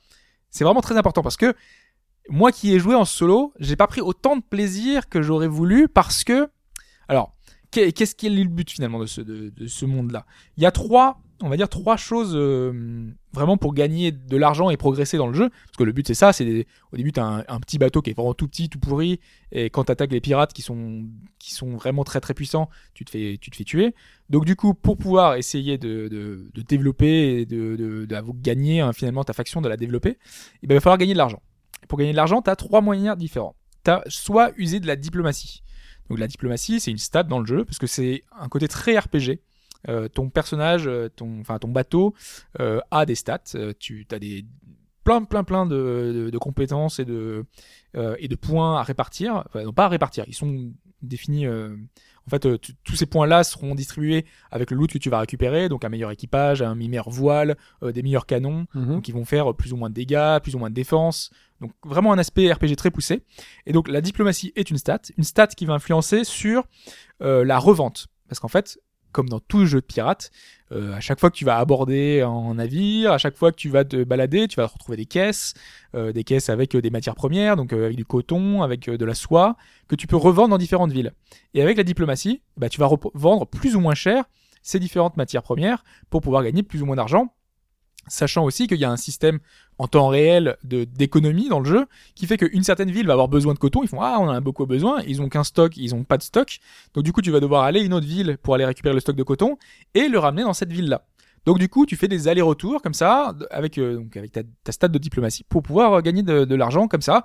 Et ensuite euh, bah, acheter du meilleur équipement à la taverne et aussi eh ben essayer d'acheter de nouveaux de nouveaux voiliers dans, dans une ville, enfin de nouveaux bateaux, de nouveaux navires euh, dans une ville. Donc ça c'est la première la première méthode. La deuxième méthode, c'est en rendre un service. En fait, on a plein de quêtes. Dans chaque ville, tu as différentes quêtes qui sont disponibles. Donc tu, tu vas là-bas, il y a des panneaux d'affichage et qui te disent... Tout ça, c'est sur la map, hein, sur la même map. hein. Il y a vraiment aucun... Euh, euh, que je parlais de Simulator Pirate, parce que normalement, tu avais une espèce de mini-interaction qui faisait que tu Mhm. rentrais dans la ville. Là, tout est fait sur la même interface, donc c'est juste une petite fenêtre qui apparaît et qui te dit, voilà les différentes quêtes qui sont euh, disponibles dans cette euh, ville-là. Donc les quêtes, ça va être transporter un passager d'une ville à une autre, euh, ça va être amener une cargaison d'une ville à à une autre, ça va être protéger la ville des pirates qui vont attaquer la, la ville, donc à ce moment-là, il faut la Ouais. défendre. Donc c'est plein de petites quêtes comme ça. Et c'est pour ça que je trouvais que en solo, c'est très décevant, c'est que c'est très quête FedEx, quoi. Ce que Oui. tu fais en permanence, c'est aller d'un point A à un point B. Le point B va te dire, eh ben, va au point C. Le point C va te dire d'aller au point A. Et finalement, la seule chose que tu fais, c'est je fais des allers-retours dans ce, dans ce truc-là, avec de temps en temps des pirates qui t'attaquent. C'est te fais chier, c'est ce quoi. que je me suis demandé. Ouais. Oui, si peut- les cartes sont suffisamment grandes, est-ce que les, bon, les petits environnements générés aléatoirement sont assez intéressants pour qu'ils jouent longtemps tout seuls Alors, justement, ouais, sur une carte, moi, je, enfin, j'ai passé mes, peut-être mes 6 premières heures, 5-6 premières heures euh, sur le jeu comme ça. Au début, bah, c'est bien parce que tu découvres, tu essaies de découvrir les principes, tu vois toutes les stats, tu vois que tu peux augmenter des trucs, tu peux personnaliser ton voilier, enfin, ton navire. Et J'y tiens, mon voilier, hein, Oui, je sais oui. pas pourquoi. Tu te balades pas sur un petit voilier. Euh, c'est un truc à Witcher hein. 3, peut-être, euh, bon, bref. On est dans, donc, sur notre navire, on peut personnaliser la voile, les couleurs, euh, ch- euh, choisir un emblème. Donc, tu peux mettre sur ton navire soit une tête de mort, mais tu peux choisir plein d'autres d'autres emblèmes différents pour vraiment euh, euh, faire que ton navire te ressemble, euh, changer la coque, etc. Et au bout d'un moment, donc au bout de 2-3 heures, tu fais ouais bon j'ai un peu fait le tour quand même, je, je me fais un peu chier. Et l'intérêt du jeu passe par la troisième méthode de progresser dans le jeu, Ouais. c'est-à-dire que c'est partir en guerre. C'est euh, tout l'aspect. Là, c'est coopération avec un allié pour moi parce que j'ai joué seul. Euh, c'est que tu peux avoir une mini flotte avec toi. Dans les zones, euh, la, la zone de départ, la zone qui est à toi finalement de ta faction, il n'y a pas d'ennemis. Et t'es à 100% de la ville, toutes les villes t'appartiennent, elles sont sous ton influence. Mhm. Donc du coup, t'es tranquille. Mais à ce moment-là, tu vas dans la zone suivante. Et la zone suivante, t'as juste un village qui est à toi et les autres villes, il va falloir les conquérir et partir à l'abordage. Et là, tu auras besoin de tout l'argent que tu as accumulé, de, de- des compétences que tu as débloquées, parce qu'il y a un côté RPG avec aussi des compétences, euh, pour avoir euh, ton coup de canon qui fait deux fois plus de dégâts, pour euh, avoir euh, des, des, des marins qui, euh, qui se protègent bien, euh, qui protègent les voiles, donc du coup, tu, tu, tu as moins de choses, des trucs pour faire plus de dégâts. Il y a tout un aspect euh, RPG euh, MMO presque, parce que toutes tes compétences, elles apparaissent en bas, et donc il faut les utiliser en Ah, fonction... euh, après, donc euh, tu- du coup tu progresses dans le monde. Là, les premiers niveaux euh, que tu, les nouvelles zones que tu récupères, elles sont assez simples parce que en fait, euh, avec ton ton navire tout seul, tu peux y arriver, tu peux arriver à récupérer la zone. Mhm.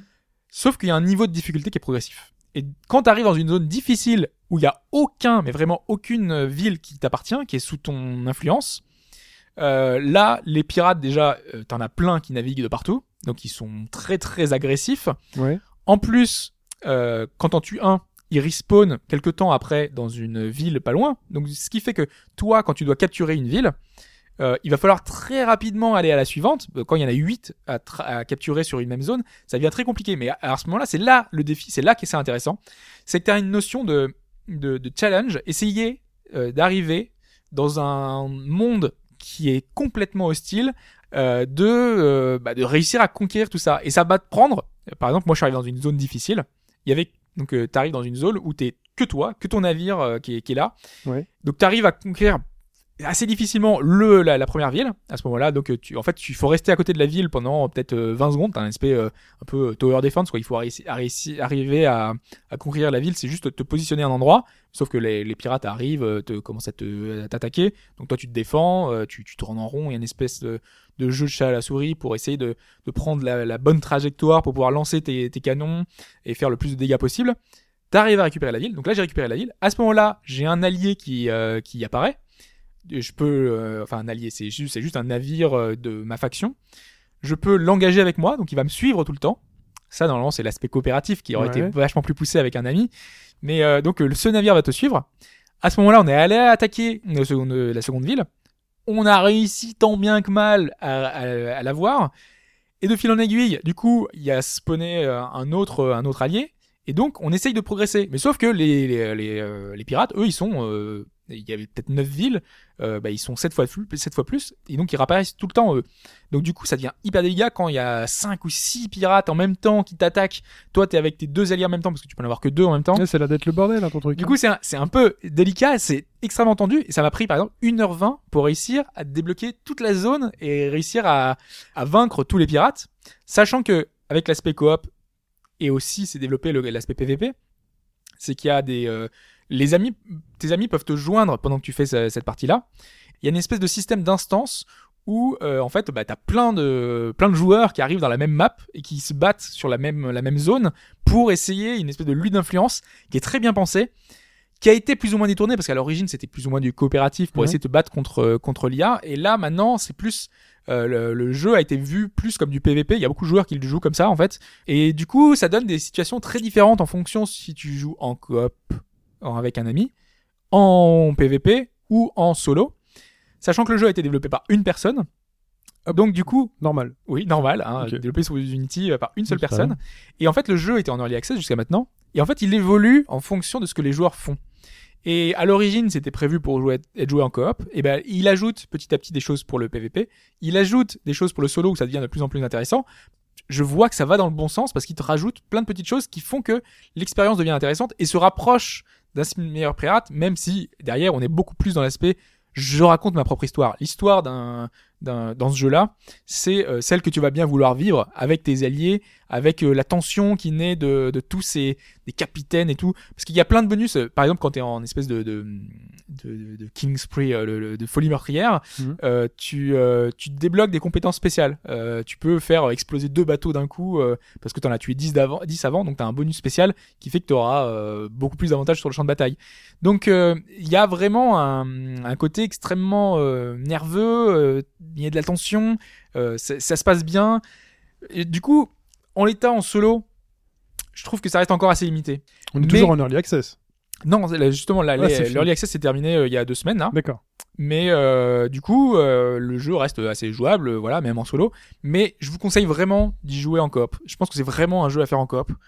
Euh, mais le jeu va évoluer. C'est ce qu'on dit souvent maintenant, de plus en plus souvent, c'est qu'un jeu à sa sortie, c'est pas, ce sera pas le même jeu dans un an. Ouais, Et clair. le là, il est extrêmement à l'écoute des joueurs. Il regarde un peu tout ce qui se fait, tout ce qui se dit. En plus, sachant que c'est, il y a des instances et tout, euh, il voit comment le jeu évolue, euh, ce qui est le plus utilisé. D'ailleurs, il disait, c'était marrant, parce qu'au début, il y avait pas beaucoup de joueurs qui jouaient au jeu. Ouais. Donc du coup, il voyait sur Twitch euh, quels étaient les joueurs qui jouaient. Il voyait leur nom et euh, sur la map. Il, euh, il faisait exprès de leur envoyer des pirates exactement à l'endroit où, euh, où est-ce que les, les joueurs étaient là. Il disait Et ça, c'est mon petit plaisir en tant que développeur, de faire chier les joueurs qui sont en train de streamer, de leur envoyer des trucs, de les bourriner. Et, euh, et c'est marrant de voir ce petit côté-là, euh, ce côté amateur, mais qui rend euh, fichtrement bien, quoi. C'est parce que Ouais, le ouais. jeu visuellement est plutôt réussi, plutôt plutôt agréable à l'œil, c'est plutôt sympa. C'est est pas révolutionnaire, mais voilà, ça, ça on est dans les eaux turquoises euh, de, de, de, Caraïbes. des Caraïbes, voilà, ouais, on est dans un truc avec la musique qui fait très penser aux Pirates des Caraïbes. Je pense que vous l'avez entendu à l'extrait sonore. Il y a voilà plein de petites choses qui sont assez intéressantes. Le côté, enfin le plus intéressant aussi, c'est le côté loot, hein, parce que tu vas récupérer plein de petites choses. D'ailleurs, c'est marrant parce que c'est euh, l'équipage, c'est pas vraiment euh, tu recrutes des gens, c'est c'est un comme un élément de, de, de craft quoi, comme une épée, comme euh, un truc. C'est l'équipage euh, joyeux, l'équipage euh, vif d'esprit. Enfin, tu vois, c'est des petites euh, des petites caractéristiques comme ça qui font que ça augmente tes caractéristiques euh, globales de défense, d'attaque. Euh, t'as un capitaine de navire, donc il faut Mhm. que tu choisisses le bon capitaine de navire. Euh, tu choisis euh, bon, donc les bons canons, les bonnes voiles, plein de petites choses comme ça. Et le loot est très important. Et euh, plus tu vas euh, aller dans des eaux difficiles, des, des, des- parce qu'en plus il y a un niveau de difficulté qui est indiqué quand tu rentres dans la zone. Il te dit là tu ferais mieux de pas y aller. Euh, et ben tu vas avoir des loots de plus en plus euh, intéressants. Et ça vaut le coup du coup de prendre des risques parce que euh, tu vas avoir euh, en conséquence euh, des objets qui vont être très intéressants. Euh, donc du coup voilà, il y a pas mal de choses agréables, pas mal de choses un peu plus mitigées quand tu y joues en solo. Mais moi j'ai passé des bons moments justement, euh, des petits défis euh, de- dans ces mers des Caraïbes. C'est l'essentiel. le côté pirate, voilà. Euh, vraiment, j'ai, j'ai- parce que j'étais en plein dans The Witcher, euh, je me disais, je vais avoir vraiment du mal et je me suis vraiment fait chier au début. Puis après, quand même, Mais t'as quand même trouvé le temps de jouer 5-6 heures, voire plus à ce truc-là. euh, ouais, 7 heures à peu près. Ouais, Ouais, normal, Pas hein. tant que ça, mais. euh, Normal. Ouais, c'est dans le temps. J'ai euh, vu une 10 demi-heure heures par-ci, Steam. une heure par-là. J'ai vu 10 heures sur Steam, j'ai regardé hier. Ouais, c'est ça. 10. Moi, J'ai fait 6 sur Note Hero. Voilà. Je l'ai pas fini. Par contre, tu vois, ils ont fini aussi. Ouais, tu dans dis, ouais, mais toi, Ouais. Ouais. Mais c'est un jeu à la durée de vie limitée, hein, parce que c'est procédural, donc du coup, euh, tous les niveaux que vous allez faire sont, changent constamment, donc euh, c'est plutôt réussi. Et j'ai, je l'ai pas dit, mais il y a une touche humoristique en fait, qui est marrante. Ouais. Euh, les quêtes, par exemple, il va te dire euh, amener un gars bourré euh, d'une ville à un autre, et le gars bourré va te, il y a des petits dialogues sur le, au-dessus du, du, du bateau qui vont apparaître. Ou alors, quand tu fais un combat, les ennemis ont des petites, des petites phrases pour dire. Euh, euh, au début, ils sont super arrogants, puis à la fin, ils font Oh, bah j'aurais mieux fait de rester chez ma mère. Les petites, euh, les petites mimiques, des petites phrases assez drôles, euh, dans le ton, tu vois, qui, qui, qui vont très bien. Est-ce qu'on atteint le niveau pirate. de dialogue dans le bateau d'Animal Crossing? Ah. Non, non. Là, là, on touche quand même, on touche, hein. on touche au très haut. C'est donc euh, Winward, c'est sur PC, Mac, Linux. Si vous avez l'âme d'un pirate, si vous voulez devenir le roi des pirates. Passons maintenant à la réponse à la question. La Dreamcast qui était livrée de série avec son modem 56K. Ouais. Euh, Ça remonte. euh, oulala, avec son petit cap de téléphone. Euh, quatre jeux. Parmi, euh, enfin, une liste de quatre jeux. Euh, parmi cette liste, trois avaient des DLC déjà à l'époque, c'est-à-dire du contenu additionnel. Oui, parce que DLC, dans l'esprit des gens aujourd'hui, c'est très péjoratif et c'est, c'est du contenu additionnel. C'était payant alors à l'époque ou pas? C'était gratuit. Gratuit. Ils avaient, Ah, pas- les ils premiers- avaient prévu la connexion, mais pas moyen de, de te faire payer. Voilà. Les Sauf- premiers. DLC payants sont arrivés sur euh, Skyrim. Xbox. C'était pas le, le cheval dans l'armure de Non. cheval. Le premier. Il est euh, connu, ouais, c'est vrai qu'on dit souvent que c'est ça, mais il me semble que. Pas Skyrim, l'autre, c'était celui d'avant. euh, je- euh, Ah non, Ce- sera l'objet d'une question. c'était Oblivion. mais- Mo- Morrowind. Non, Oblivion ou Non, non, c'était Oblivion. Oblivion. C'est Oblivion, ouais. Euh, c'est la, Il y en a eu avant. la couverture, enfin, un habit pour le cheval, enfin, une armure, je sais plus, mais Ouais. il y a eu autre chose avant, c'est pas vrai. Il est connu comme celui-là parce qu'il y a eu toutes les dérives qu'il y a eu après derrière. Bah, c'est le premier payant, non, celui-là? Non. Je crois pas. Non, donc, non, Ok, non. vraiment Attends, pas. vu qu'il prépare une question. Et Ouais. c'est ce que j'ai dit, ça sera l'objet d'une prochaine question. Ah, l'objet Est-ce d'une prochaine Est-ce qu'on question. joue le jeu et on cherche pas Ah, C'est mort, je vais chercher. Euh, c'est pas facilement trouvable. hein. Je te le dis tout de suite. hein. Euh, et donc parmi cette liste de quatre jeux, il y en a euh, un qui n'avait pas de contenu additionnel téléchargeable. Cette liste, c'est Sky of Arcadia, le choix de Mike. Euh... J'ai écrit Fudge. Tu sais que j'ai écrit Fudge à côté de... Non, sérieux Sérieux Le choix de Mike. Shenmue, qui est mon choix. Euh, L'autre, c'était quoi? C'était Samba de Amigo et Soul Calibur. Voilà. On va commencer par peut-être le plus évident, c'est-à-dire Samba de Amigo, parce qu'on Ouais. est dans un jeu musical, Musical. donc on se dit qu'on va jouer, on va pouvoir récupérer du contenu additionnel. euh, euh, Enfin, du moins aujourd'hui, c'est comme ça que ça se passe. hein. Quand on a un jeu musical, c'est obligatoire derrière que tu du contenu euh, payant, euh, enfin, du contenu euh, additionnel.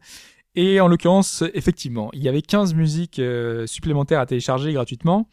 À télécharger, du moins, dit-on vite, puisqu'en fait, euh, c'était simplement un flag, un espèce de drapeau qui débloquait des choses qui étaient déjà, Déjà sur le truc. sur la galette.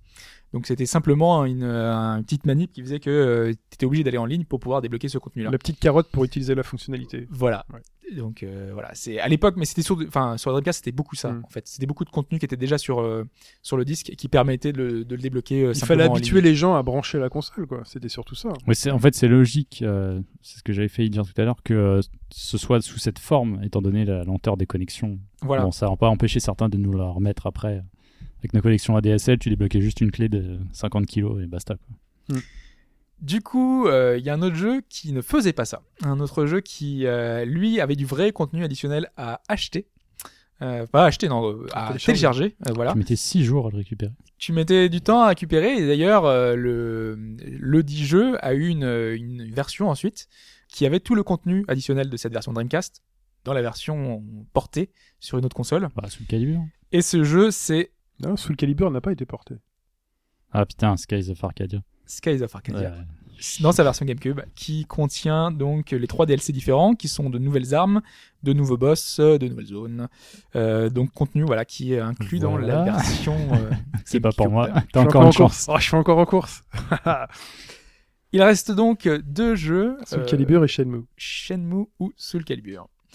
Alors, euh, Soul Calibur, euh, c'est plus ou moins euh, le jeu de baston. Jeu de baston, souvent, on a dit que c'était un peu le précurseur dans ce côté-là, avec euh, les costumes. euh, je me souviens de Dead or Alive qui avait euh, assez rapidement pas mal de choses sur Xbox, avec pas mal de, de contenu à télécharger.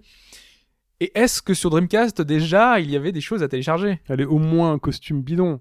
Est-ce qu'il y avait un petit truc pour, pour son personnage? Oui, une épée, un logo, un logo Dreamcast sur un bouclier, une mini jupe, beaucoup de mini jupes sur Soul Calibur. Oui. Eh bien non. Oh non Sérieux? Eh bien non. Il n'y avait aucun contenu additionnel sur, sur euh, Soul Calibur. Il fallait aller le chercher du côté de Shenmue. Puisque dans Shenmue, c'est un truc que pas grand monde sait, parce que dans le premier Shenmue, euh, il y avait un GD-ROM entier qui était euh, utilisable pour euh, le Shenmue Passport, donc qui était tout le contenu additionnel à voir en ligne. Il y avait une base de données, il y avait Nozomi qui pouvait te commenter ta partie en regardant tes stats, voir comment tu avais joué, euh, ce que tu avais fait, etc. Mhm. Et dans le jeu, il y avait un, un petit jeu dans le jeu, c'était qu'on pouvait, euh, si tu te souviens, il y a pas mal de, euh, de distributeurs dans le, dans le jeu. Oui. Et de temps en temps, tu peux avoir une canette dorée. Et cette canette dorée, c'était la canette gagnante. La gagnante, ouais. Et ben, en te connectant à Internet et en, en validant ta canette dorée, à chaque canette dorée, tu pouvais télécharger pour ton VMU un- une petite animation donc de Ryo Azuki de tous les personnages. Oh là Plus de là, 400 tu sens- animations à récupérer sur ton, Oh, sur ton VMU. 400 animations. 400 animations. Je Sachant crois qu'il y a des qu'aujourd'hui, mecs qui ont zoné le truc pour, euh, pour essayer de les avoir? Parce que la canette dorée, je suppose que tu l'avais pas, c'était aléatoire, non? Ouais, ouais, C'est vrai c'était qu'en réfléchissant, je me suis toujours demandé, mais qu'est-ce qu'on gagne? Et voilà. Et donc c'était Putain, du contenu que tu débloquais euh, sur Internet. Donc ça ne servait à rien si tu n'avais pas de connexion, la canette dorée. Non, t'étais juste content. De toute façon, ça servait à rien de boire une canette, de toute façon. dans le. Oui, c'est oui, c'est pas mal de trucs dans Shenmue qui Mais servaient à rien. Juste content parce faire. que tu pouvais le Mais je faire. crois que tu pouvais peut-être la revendre au pawn shop. Euh, il me semble qu'il y avait un truc euh, comme ça. Mais euh, au final, en tout cas, pour le VMU, il y avait plein de petites animations qui étaient débloquables pour le- l'espèce de mini-jeu. Ça à- Et- ça servait à rien. le Et VMU. aujourd'hui, À le problème, des mini-jeux. Le VMU, c'est pour Ah, le c'était- memory C'était card. juste une carte mémoire en fait. Enfin, ouais. ouais. T'avais un petit écran qui est quand même très impressionnant. Quand, quand tu jouais à Virtua Tennis, par exemple, eh ben, le VMU, l'écran était. Donc c'est vraiment moche, hein, c'est du. c'est- Ah, mais je vois, ouais. J'en ai, ai vu. une, C'est ouais. du pire que ça, quoi. Je pense que c'est pire que du Tamagotchi. Euh, et ben, sur Virtua Tennis, et ben, la balle sur l'écran du VMU est exactement au même endroit que sur le terrain de tennis. Et le perso renvoyait sur le VMU la balle exactement de la même manière. T'avais un petit le- terrain d'affiché sur le VMU Oui, t'avais un tout petit et tu terrain. voyais la balle qui tombait. Oui, Ah ouais, c'était ultra précis. Non, c'est- Mais bon, tu regardes l'écran plus que le VMU. Quoi. Oui, bien Ouais, sûr. il y avait plein de petits bonus, hein, parce que le VMU, moi je sais par exemple dans euh, Sonic Adventure 2, je crois, on pouvait élever des KO, en fait, euh, les mini, euh, Ah oui, les mini ah personnages oui de Sonic. vu que t'avais un- une croix et un bouton AB, c'est ça ouais. Bah, le but c'était de l'emmener avec toi partout, euh, Voilà. de faire deux trois trucs avec et puis En plus, revenir, ils se branchaient entre eux, donc tu pouvais échanger. Sony des, Sony des a fait la. Pocket Station, c'était la, la même chose. C'était un peu le même principe. Pocket Station. Vous vous rappelez pas de ça? Si si, ça me dit quelque chose. Qu'avec les Final Fantasy, c'était compatible, t'avais un chocobo dedans. Ah euh, peut-être. ouais. Peut-être, je me souviens plus trop de, de ce Mais que ça Mais euh, donc j'ai perdu. Voilà, donc il y avait bien du contenu additionnel dans Shenmue. Enchaînement. Eh bah écoute, merci pour l'info. Hobbs, et euh, pas merci pour cette question qui m'a fait tomber euh, les deux pieds dans le piège. Euh, le plus musical. Le plus musical de il y a deux semaines, c'était ça.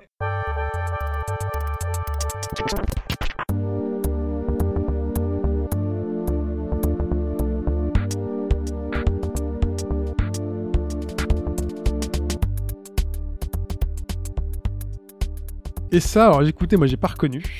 C'est la dernière fois que je vous laisse tous les deux tout seuls. C'était donc Earthbound. C'était Earthbound. Un titre cher à Fetch chez beaucoup de monde. Voilà, j'espère que aussi. personne euh, ne quitte le podcast parce que euh, il va y avoir des départs. Il y a, Euh, il y a vraiment personne qui a reconnu? Il y a une personne qui a répondu. Ouais. C'est Chou Ouais. qui m'a répondu en disant qu'en fait elle savait absolument pas ce que c'était.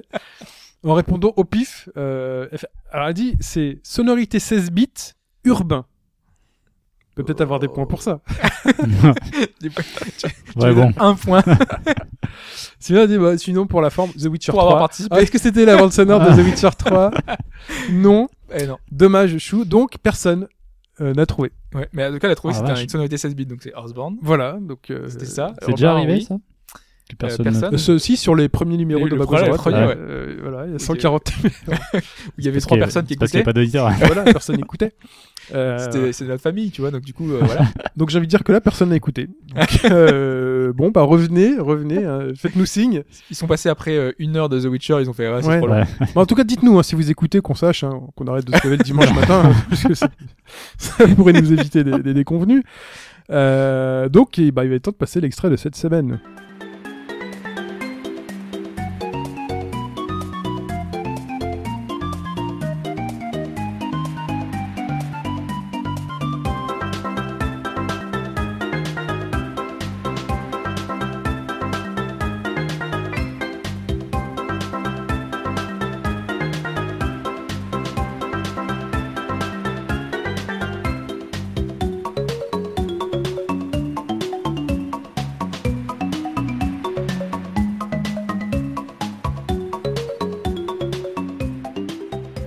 Voilà pour cette semaine.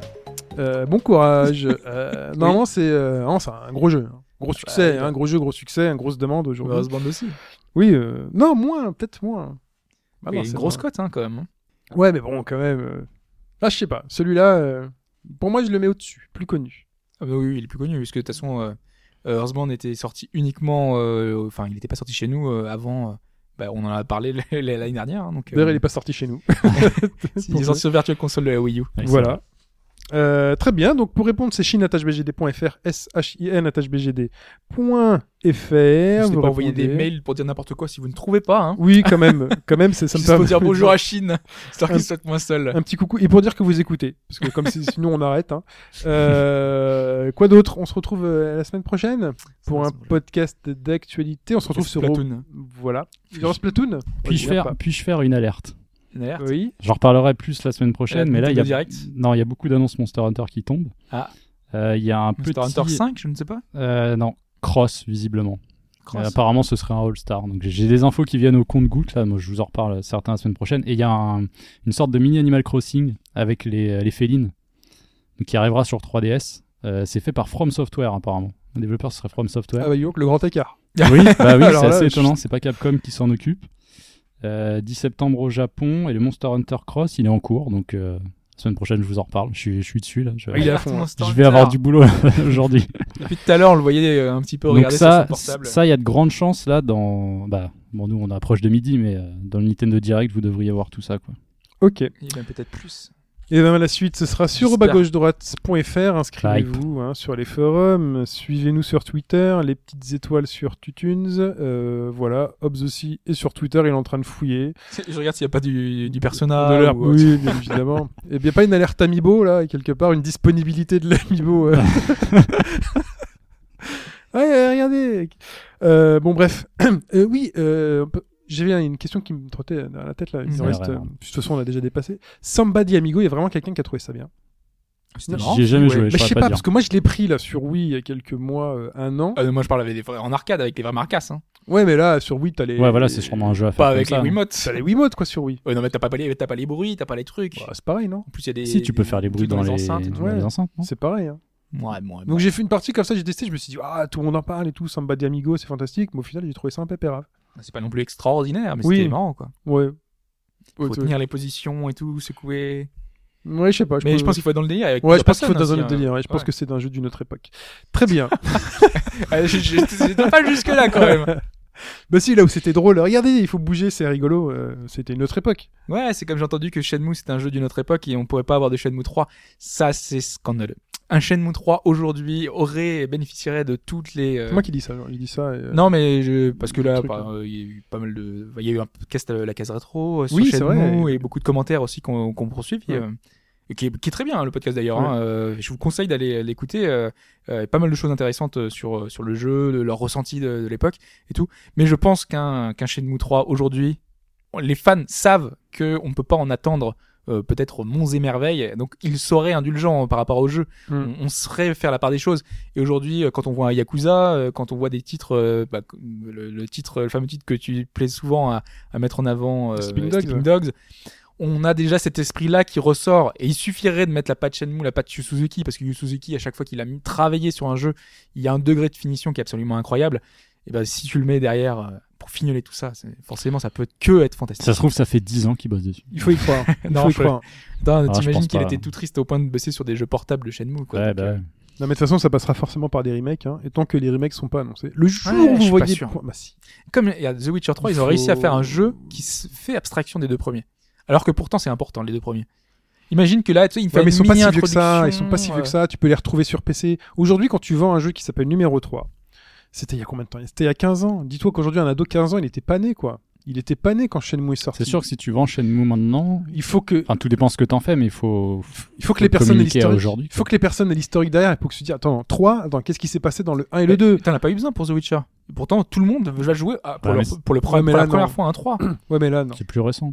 Plus récent. C'est C'est 4 C'est plus récent, ouais, mais personne a joué au Tu peux aller chercher 1 et The au 2, hein. Witcher 1 Ouais. et Witcher 2 dessus. Et quand je vois tous les gens qui font ouais bon de toute façon ça sert à rien de jouer au 1 et 2, putain, je, suis- je suis un peu un peu vénère quoi. Oui, c'est un peu dommage. C'est normal, si Witcher 3 vend plus que le 1 et le 2, c'est Ah, forcément il, qu'il y a plus de rien gens. qu'en précommande, il a dépassé le 1 et le 2 Voilà, réunis c'est- quoi. Donc C'est euh, donc il y a forcément des jeux, qui des gens qui n'ont pas joué au 1 et au 2 mathématiquement. Hein, Ouais, non, on mais, justement, moi je dis que c'est pas un, pro- enfin c'est pas un problème, euh, ce serait pas dramatique, tu vois. Mm, S'ils arrivent à bien l'introduire, tu vois, ils peuvent faire un. Non, mais avant ça, qu'est-ce qui les empêche de faire des remasters Witcher n'a pas la en légende de L2, Shenmue. c'est compliqué parce que c'est un jeu qui a, Mais est-ce beaucoup- que ça qui a très vieilli. hein, qui a- Oui, bah voilà, c'est ça le problème. C'est que- avant tout une légende. Les gens veulent savoir de quoi il en, de quoi il en ressort. C'est une légende Shenmue aujourd'hui. Ouais. C'est la... Ouais, mais moi, Mais c'est enfin, pas un moi j'y ai pas une joué, c'est juste une, c'est juste une légende. Tu vois, mais j'y jouerais maintenant, je sais même pas si j'apprécierais. Mais possible que non. Le pire, c'est que je l'ai, mais j'ai pas la console. Pardon. non, c'est je vrai. bien que tu me le files. Hein. Non, non, Euh, ça vaut un peu le d'argent. ouais. J'ai Shenmue 2, moi, sur J'ai la vu version ça Xbox. sur eBay. Oui, il y avait Shenmue 2 sur Xbox. Ouais, C'est vrai que je l'ai pas fait non Qui plus à était l'époque. totalement en français. Alors que j'ai l'Xbox. Sans les ralentissements et tout, le petit garde en français, tout ça. Très Ouais. bien. Ah. Du coup, j'ai regardé sur eBay combien il valait juste pour voir euh, combien j'avais mon Shenmue. euh, Ah ouais, mais ça vaut. hein. sous- Putain, moi, je les ai vendus, hein. Les J'ai un Sonic euh, aussi. C'est plus de 100 euros quoi. Enfin, Sérieux? Ah je, je- je crois que je les ai euh, entre enfin 80 Ouais, mais ça, et 100 c'est euros quoi. spéculateur. con. Je les ai vendus il y a 10 ans. Faut que ce soit en bon état aussi. Tu sais que je pensais avoir fait les Shenmue tard, moi. Je pensais avoir fait les Shenmue très tard, mais en fait, je les ai fait en 2000, euh, 2003 ou 2004. Même avant, même avant, 2003. Bah, c'est tard finalement, c'est 3 ou 4 ans après la sortie. Mais non, parce que Shenmue 2, il est sorti en 2002. Ça doit être 2000-2001, je crois. Parce qu'on les a eu 2001. assez rapidement. Ouais, donc je crois que je l'ai fait en 2002 ou en euh, 2003, un ou deux ans après. Aujourd'hui, c'est pas tard. hein. Ah bah non. Tout- Enfin voilà. Bref, euh, continue. Bah écoutez, donc au bagouroute.fr, euh, parlons pas de chez nous, ça nous rend triste. euh, Oui. Et puis toutes ces années là qui défilent, on est déjà en 2015. Euh, bah voilà, on se retrouve la semaine prochaine. Shenmue. On se fait des bisous à tous et allez écouter les podcasts des copains aussi qui parlent de Shenmue et il y a plein d'autres podcasts aussi qui sont Oui.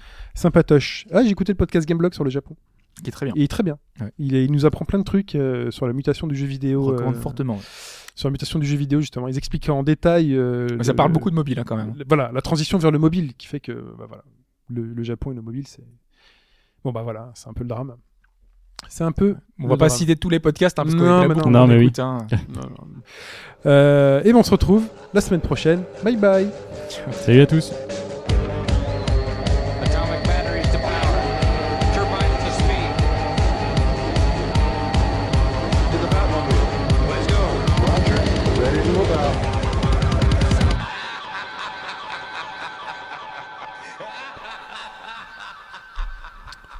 Le bonus Nintendo Direct. Là on est en fait on est connecté à Nintendo Direct. Juste voir le début Ouais. en réaction. Donc ils viennent d'annoncer Dragon Quest donc 8 version 3DS pour le. Ils ont vu, surtout montré ouais. Dragon Quest 8. Ah super Robot Tyson. Ça fait longtemps qu'on n'a pas eu un Robot Tyson. euh, Pourtant c'est bien le genre de jeu que moi j'aurais bien aimé avoir. euh, Il aurait fallu avec les licences et tout. Ouais. Et avoir Oui, les... c'est c'est vrai que ça, maintenant ça mélange plusieurs licences de, de mecha. Parce que c'est le et genre de jeu qui donne envie quand même. hein. Super Robot Tyson BX, ouais. En fait, on est surtout resté parce que parce que Mike nous disait que a priori, on va en, fait, avoir. en fait, ce qui s'est passé, c'est que là, ce matin, dimanche, là, il y a un gros événement Monster Hunter au Japon. Et comme par hasard, il y a un Nintendo Direct à midi. Donc c'est Hmm. juste après les quelques annonces de Monster Hunter. Donc il y a une forte chance qu'on voit deux trailers dedans. Vu que c'est juste après avec l'annonce, euh, ça, Oui, qu'est-ce tombe- que c'est ça que ça tomberait bien. Ça, c'est Yokai Watch. ça c'est du. euh, le, petit, les petits trucs qui ressemblent à droite. hein. Non, c'est pas euh, Yokai Watch. Non, c'est pas Yokai Watch. Autant pour moi. C'est étrange. Je ne sais pas ce que c'est du tout. C'est un petit chien, c'est ça qui. Mais qu'est-ce que c'est que ça Mais c'est- Une nouveauté. ça a l'air excellent. Euh, par contre, on est en train de voir hein, là dans. Qu'est-ce que c'est que ça? On peut créer ces villes? Qu'est-ce Ah que bah c'est que ce délire? Du housing. On peut créer ces maps? Je sais pas ce que tu fais. Tu joues à SimCity euh, Fire Emblem. Ah, c'est marrant. Bah, ils, vont peut-être plus loin que le principe du bastion euh, C'est peut-être sa base, ouais. dans Fire Emblem euh, le précédent. Ah, regardez, il y a un petit logo Amiibo. Ah. Nouvelle vague d'Amiibo ou pas? Non, déjà les c'est les présents. anciens. Votre Amiibo va servir à quelque chose. Ah bon, bah, je peux utiliser mon Mars. Allez, à Mars, et ça repart. Ils sont comme ça les, combats aussi dans le. Ouais. Ah, ça a l'air sympa. Je suis mort. Bah, non, mais c'est confirmé pour l'année prochaine. Ah, Rhythm Ah, euh, Even Plus. Prison là. Tengoku. Tengoku Plus. Rhythm Avec Paradise. un mode coop. On a vu il y a pas longtemps qu'il y aura un mode coop. C'est Ouais. marrant parce que même en japonais, on reconnaît la, la typo et les couleurs de Rhythm Paradise. Ah, c'est tellement mignon. Ah mais c'est le home designer, oui, avec les Ah. cartes et tout. Donc apparemment, dans, Ouais, le- Marie. dans le Fire Emblem, tu crées ta ville en fait. Crée ta ville. Et pourquoi on peut s'y battre dans cette ville? Et C'est une bonne, bonne ah, tu Street Pass, tu visites d'autres villes et euh, je pense que le combat il vient de là. Les cartes Amiibo. Pourquoi ils font ça pas des cartes prochaine. Amiibo là Oui, des ça va figurines. venir, je Mais pense. ça arrive, l'Animal Crossing. Ouais, mais Osef. Bah euh, non, c'était mignon. Ah, Alphonse disait qu'il voulait l'acheter. Ah bah tiens, le point Amiibo. euh, Moi, je veux bien, moi, je veux bien les cartes Amiibo, mais avec les Amiibo de... qui sont sortis. Là, je prends, moi, les cartes. Ah, c'est l'adaptateur. Ça se c'est range ça facilement. Ah Oui, bah pour ça la y est, 3DS, ils, ouais. ils vont le lancer. là. Hmm. Adaptateur Amiibo pour les 3DS. Allez, Monster Hunter, les mecs. Bah c'est hein le Il sera enfin, il sera Voilà, sûrement à la fin. C'est tellement gros pour eux sur le gâteau. Bah surtout qu'on pouvait s- imaginer que Sony reprenne la main et finalement non. Ouais, finalement, non. Le résultat financier était relativement clair là-dessus. Alors pour combien de temps mais bon. Alors, En tout peut-être cas, qu'ils ça va montraient la jusqu'à version... 2016. Peut-être qu'ils c'est montraient la version Wii U de Famicom Remix pour dire que ça arrive sur 3DS. ouais. On a- Bon, on n'est pas trop au courant, mecs. pas le Pokémon Legacy, ça. Ah, c'est Un dungeon, c'est pas un, un nouveau dungeon là Ils avaient pas annoncé ça? Ils en ont annoncé un il y a Ah, trois, bah si, ouais, semaines, là, même Si, pas. si, non, mais c'est Ou- ça. enfin quelques jours. Bah Mystery Dungeon. ouais. Voilà, c'est ça. On en parlait avec euh, Trian Odyssey tout à l'heure. Hmm. Ah. Ah. Là, ils mettent un peu plus de, de suspense. Peut-être que. Je vois rien, c'est trop long. Non, c'est pas, du- pas du monster. Final Fantasy VII. si, c'est la locomotive de FF7. Là, tu fais tomber Ah, Twitter. c'est hein. euh, Chibi Robot, Chibi Robot, ouais, ça. Oh, le jeu de plateforme tout pété. Oh mon Dieu, ça a l'air bidon. Parce que c'est plein de petites choses en fait. euh, jeu. J'espère. Ah, il y a un grappin. Ah non. C'est ça. C'est parce que tu ne connais pas. C'est vrai, c'est parce que je connais pas. Mais à juger comme ça, on se dit que là, ils ont du budget pour pas grand chose. C'est un petit jeu en même temps. Oui, c'est un petit jeu, ce sera un truc qui chope. Alors regardez, Moïse, il ouvre la mer en deux. Et la Bibo Eh Oh non La, la Bibo Sans Ah oui. déconner La Bibo de Chibi Robo Oh, je le crois pas. Bien évidemment, la Bibo de Chibi Robo Allez, 15 euros Allez hop Oh non, j'aurais pas cru. Bon, c'était sur GameCube à l'époque. Ah, quelle honte Oh non. Ah là là, la course à la Bibo, la Bibo de Chibi Robo Mais c'est normal.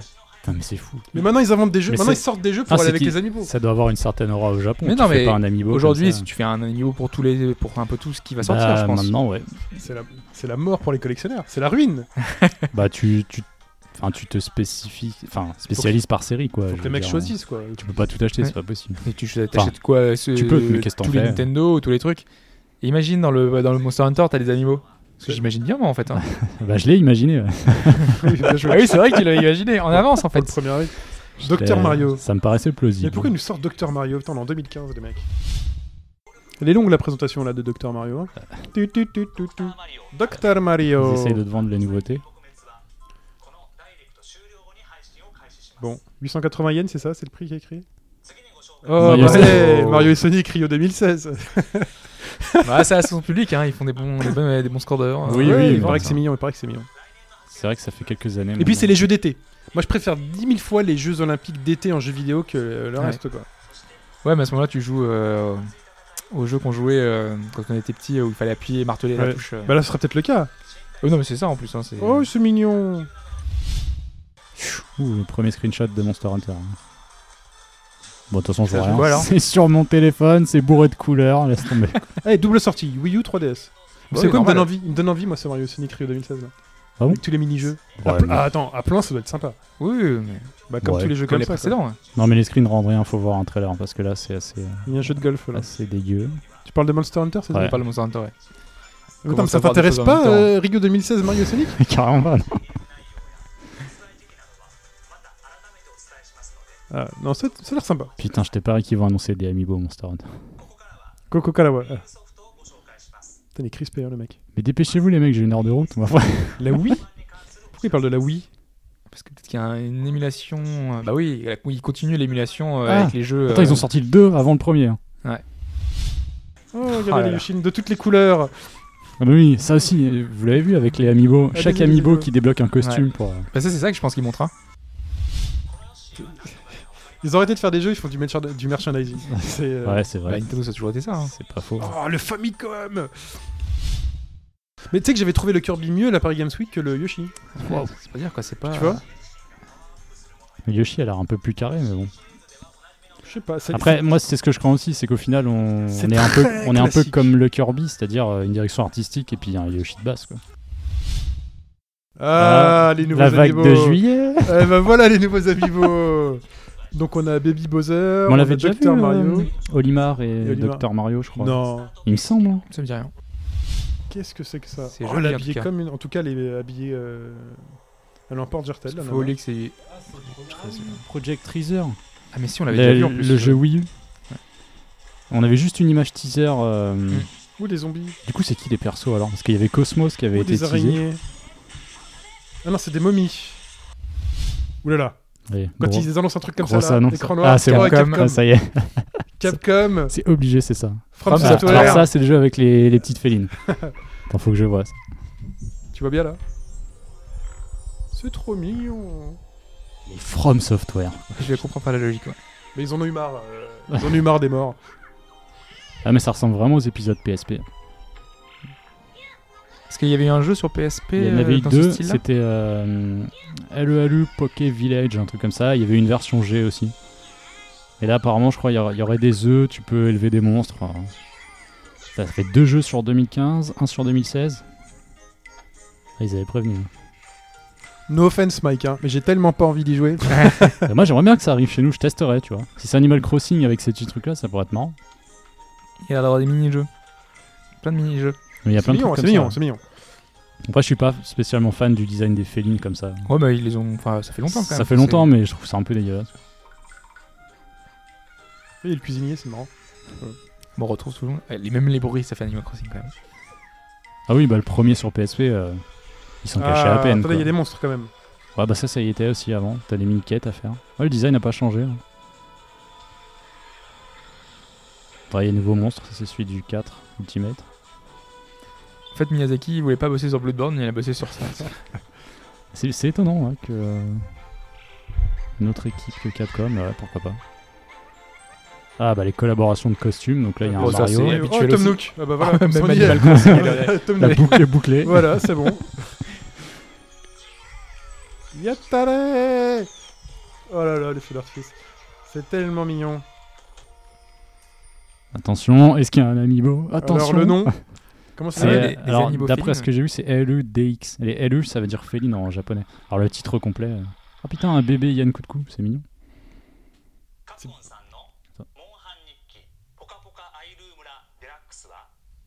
De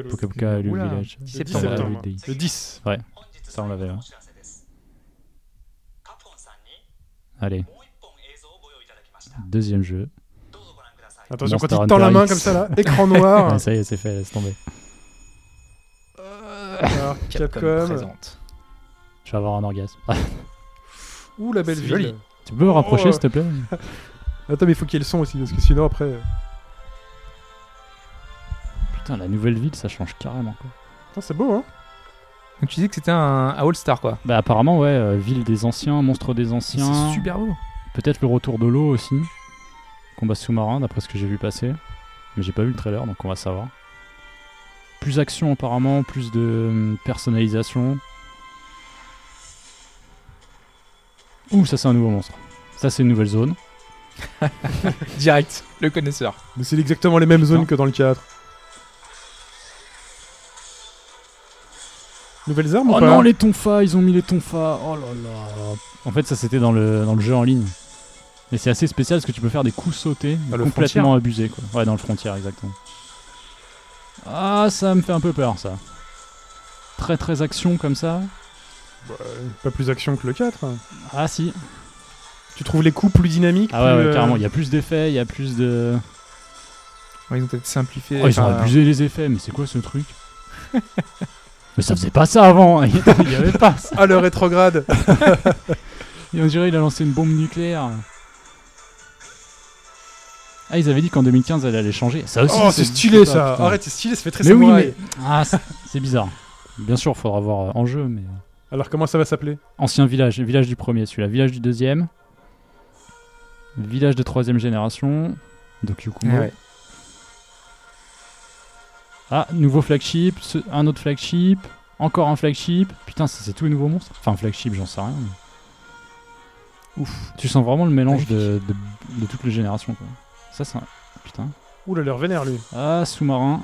Le T-Rex. Voilà, là, c'est Monster Hunter là. Ah oui, bien sûr. Non, mais ils t'ont mis des trucs qui, qui en jetaient plein la, la gueule euh, tout début, mais là. euh. Alors Le cross. Le cross, ouais. Eh ben, si je Monster m'attendais à Hunter ça. Cross. C'est une sorte de All-Star, ouais, j'ai l'impression. Oh, c'est trop mignon. Oh non, on peut avoir un, Un, mouton, un c'est alpaga, pas je sais pas ce que c'est. Donc il n'y a plus de cochons, ce sera un alpaga. Ah, c'est un village montagneux. Besoin quoi ils servent les cochons Ah ouais. le- Rien. Ah, ok. Tu mets des costumes et c'est rigolo. Ici, la légende veut qu'on que ça, Que ça te fasse ça des donne bonus, quand tu réussis. Mais... Monster Hunter Cross. Moi, ça fait plaisir. hein, Ah oui, oui, Hunter. mais quand est-ce qu'il arrive chez nous quoi? C'est surtout ça le problème. 2015, Parce que au Cross, Japon, donc 6 mois plus tard chez nous. Quoique, vu Cross- qu'il a bien marché mais- chez nous, Ouais, non, mais ça va, ils vont garder Cross quand même c'est la pas un liste. chiffre. Donc je les vois pas faire un Cross G. Ah, c'est fini. Ah, c'est fini. C'est fini. Je les vois pas faire un C'est fini Cross G. c'est tout. Donc ça pourrait arriver l'année prochaine. Voilà. le- C'est la fin du Nintendo Direct. hein. J'irai prospecter. Bon, bah voilà, on va en débrief. Bon, bah, de toute façon, vous saurez déjà tout, logiquement. Donc voilà, on en débriefera la prochaine fois. Vous avez des Euh, commentaires de, parfois euh, des spécialistes à aviser. Très bien. Bah écoutez, bon bah, fin du bonus. à plus. Ciao. Ciao, tout le Talei monde. Kamasu.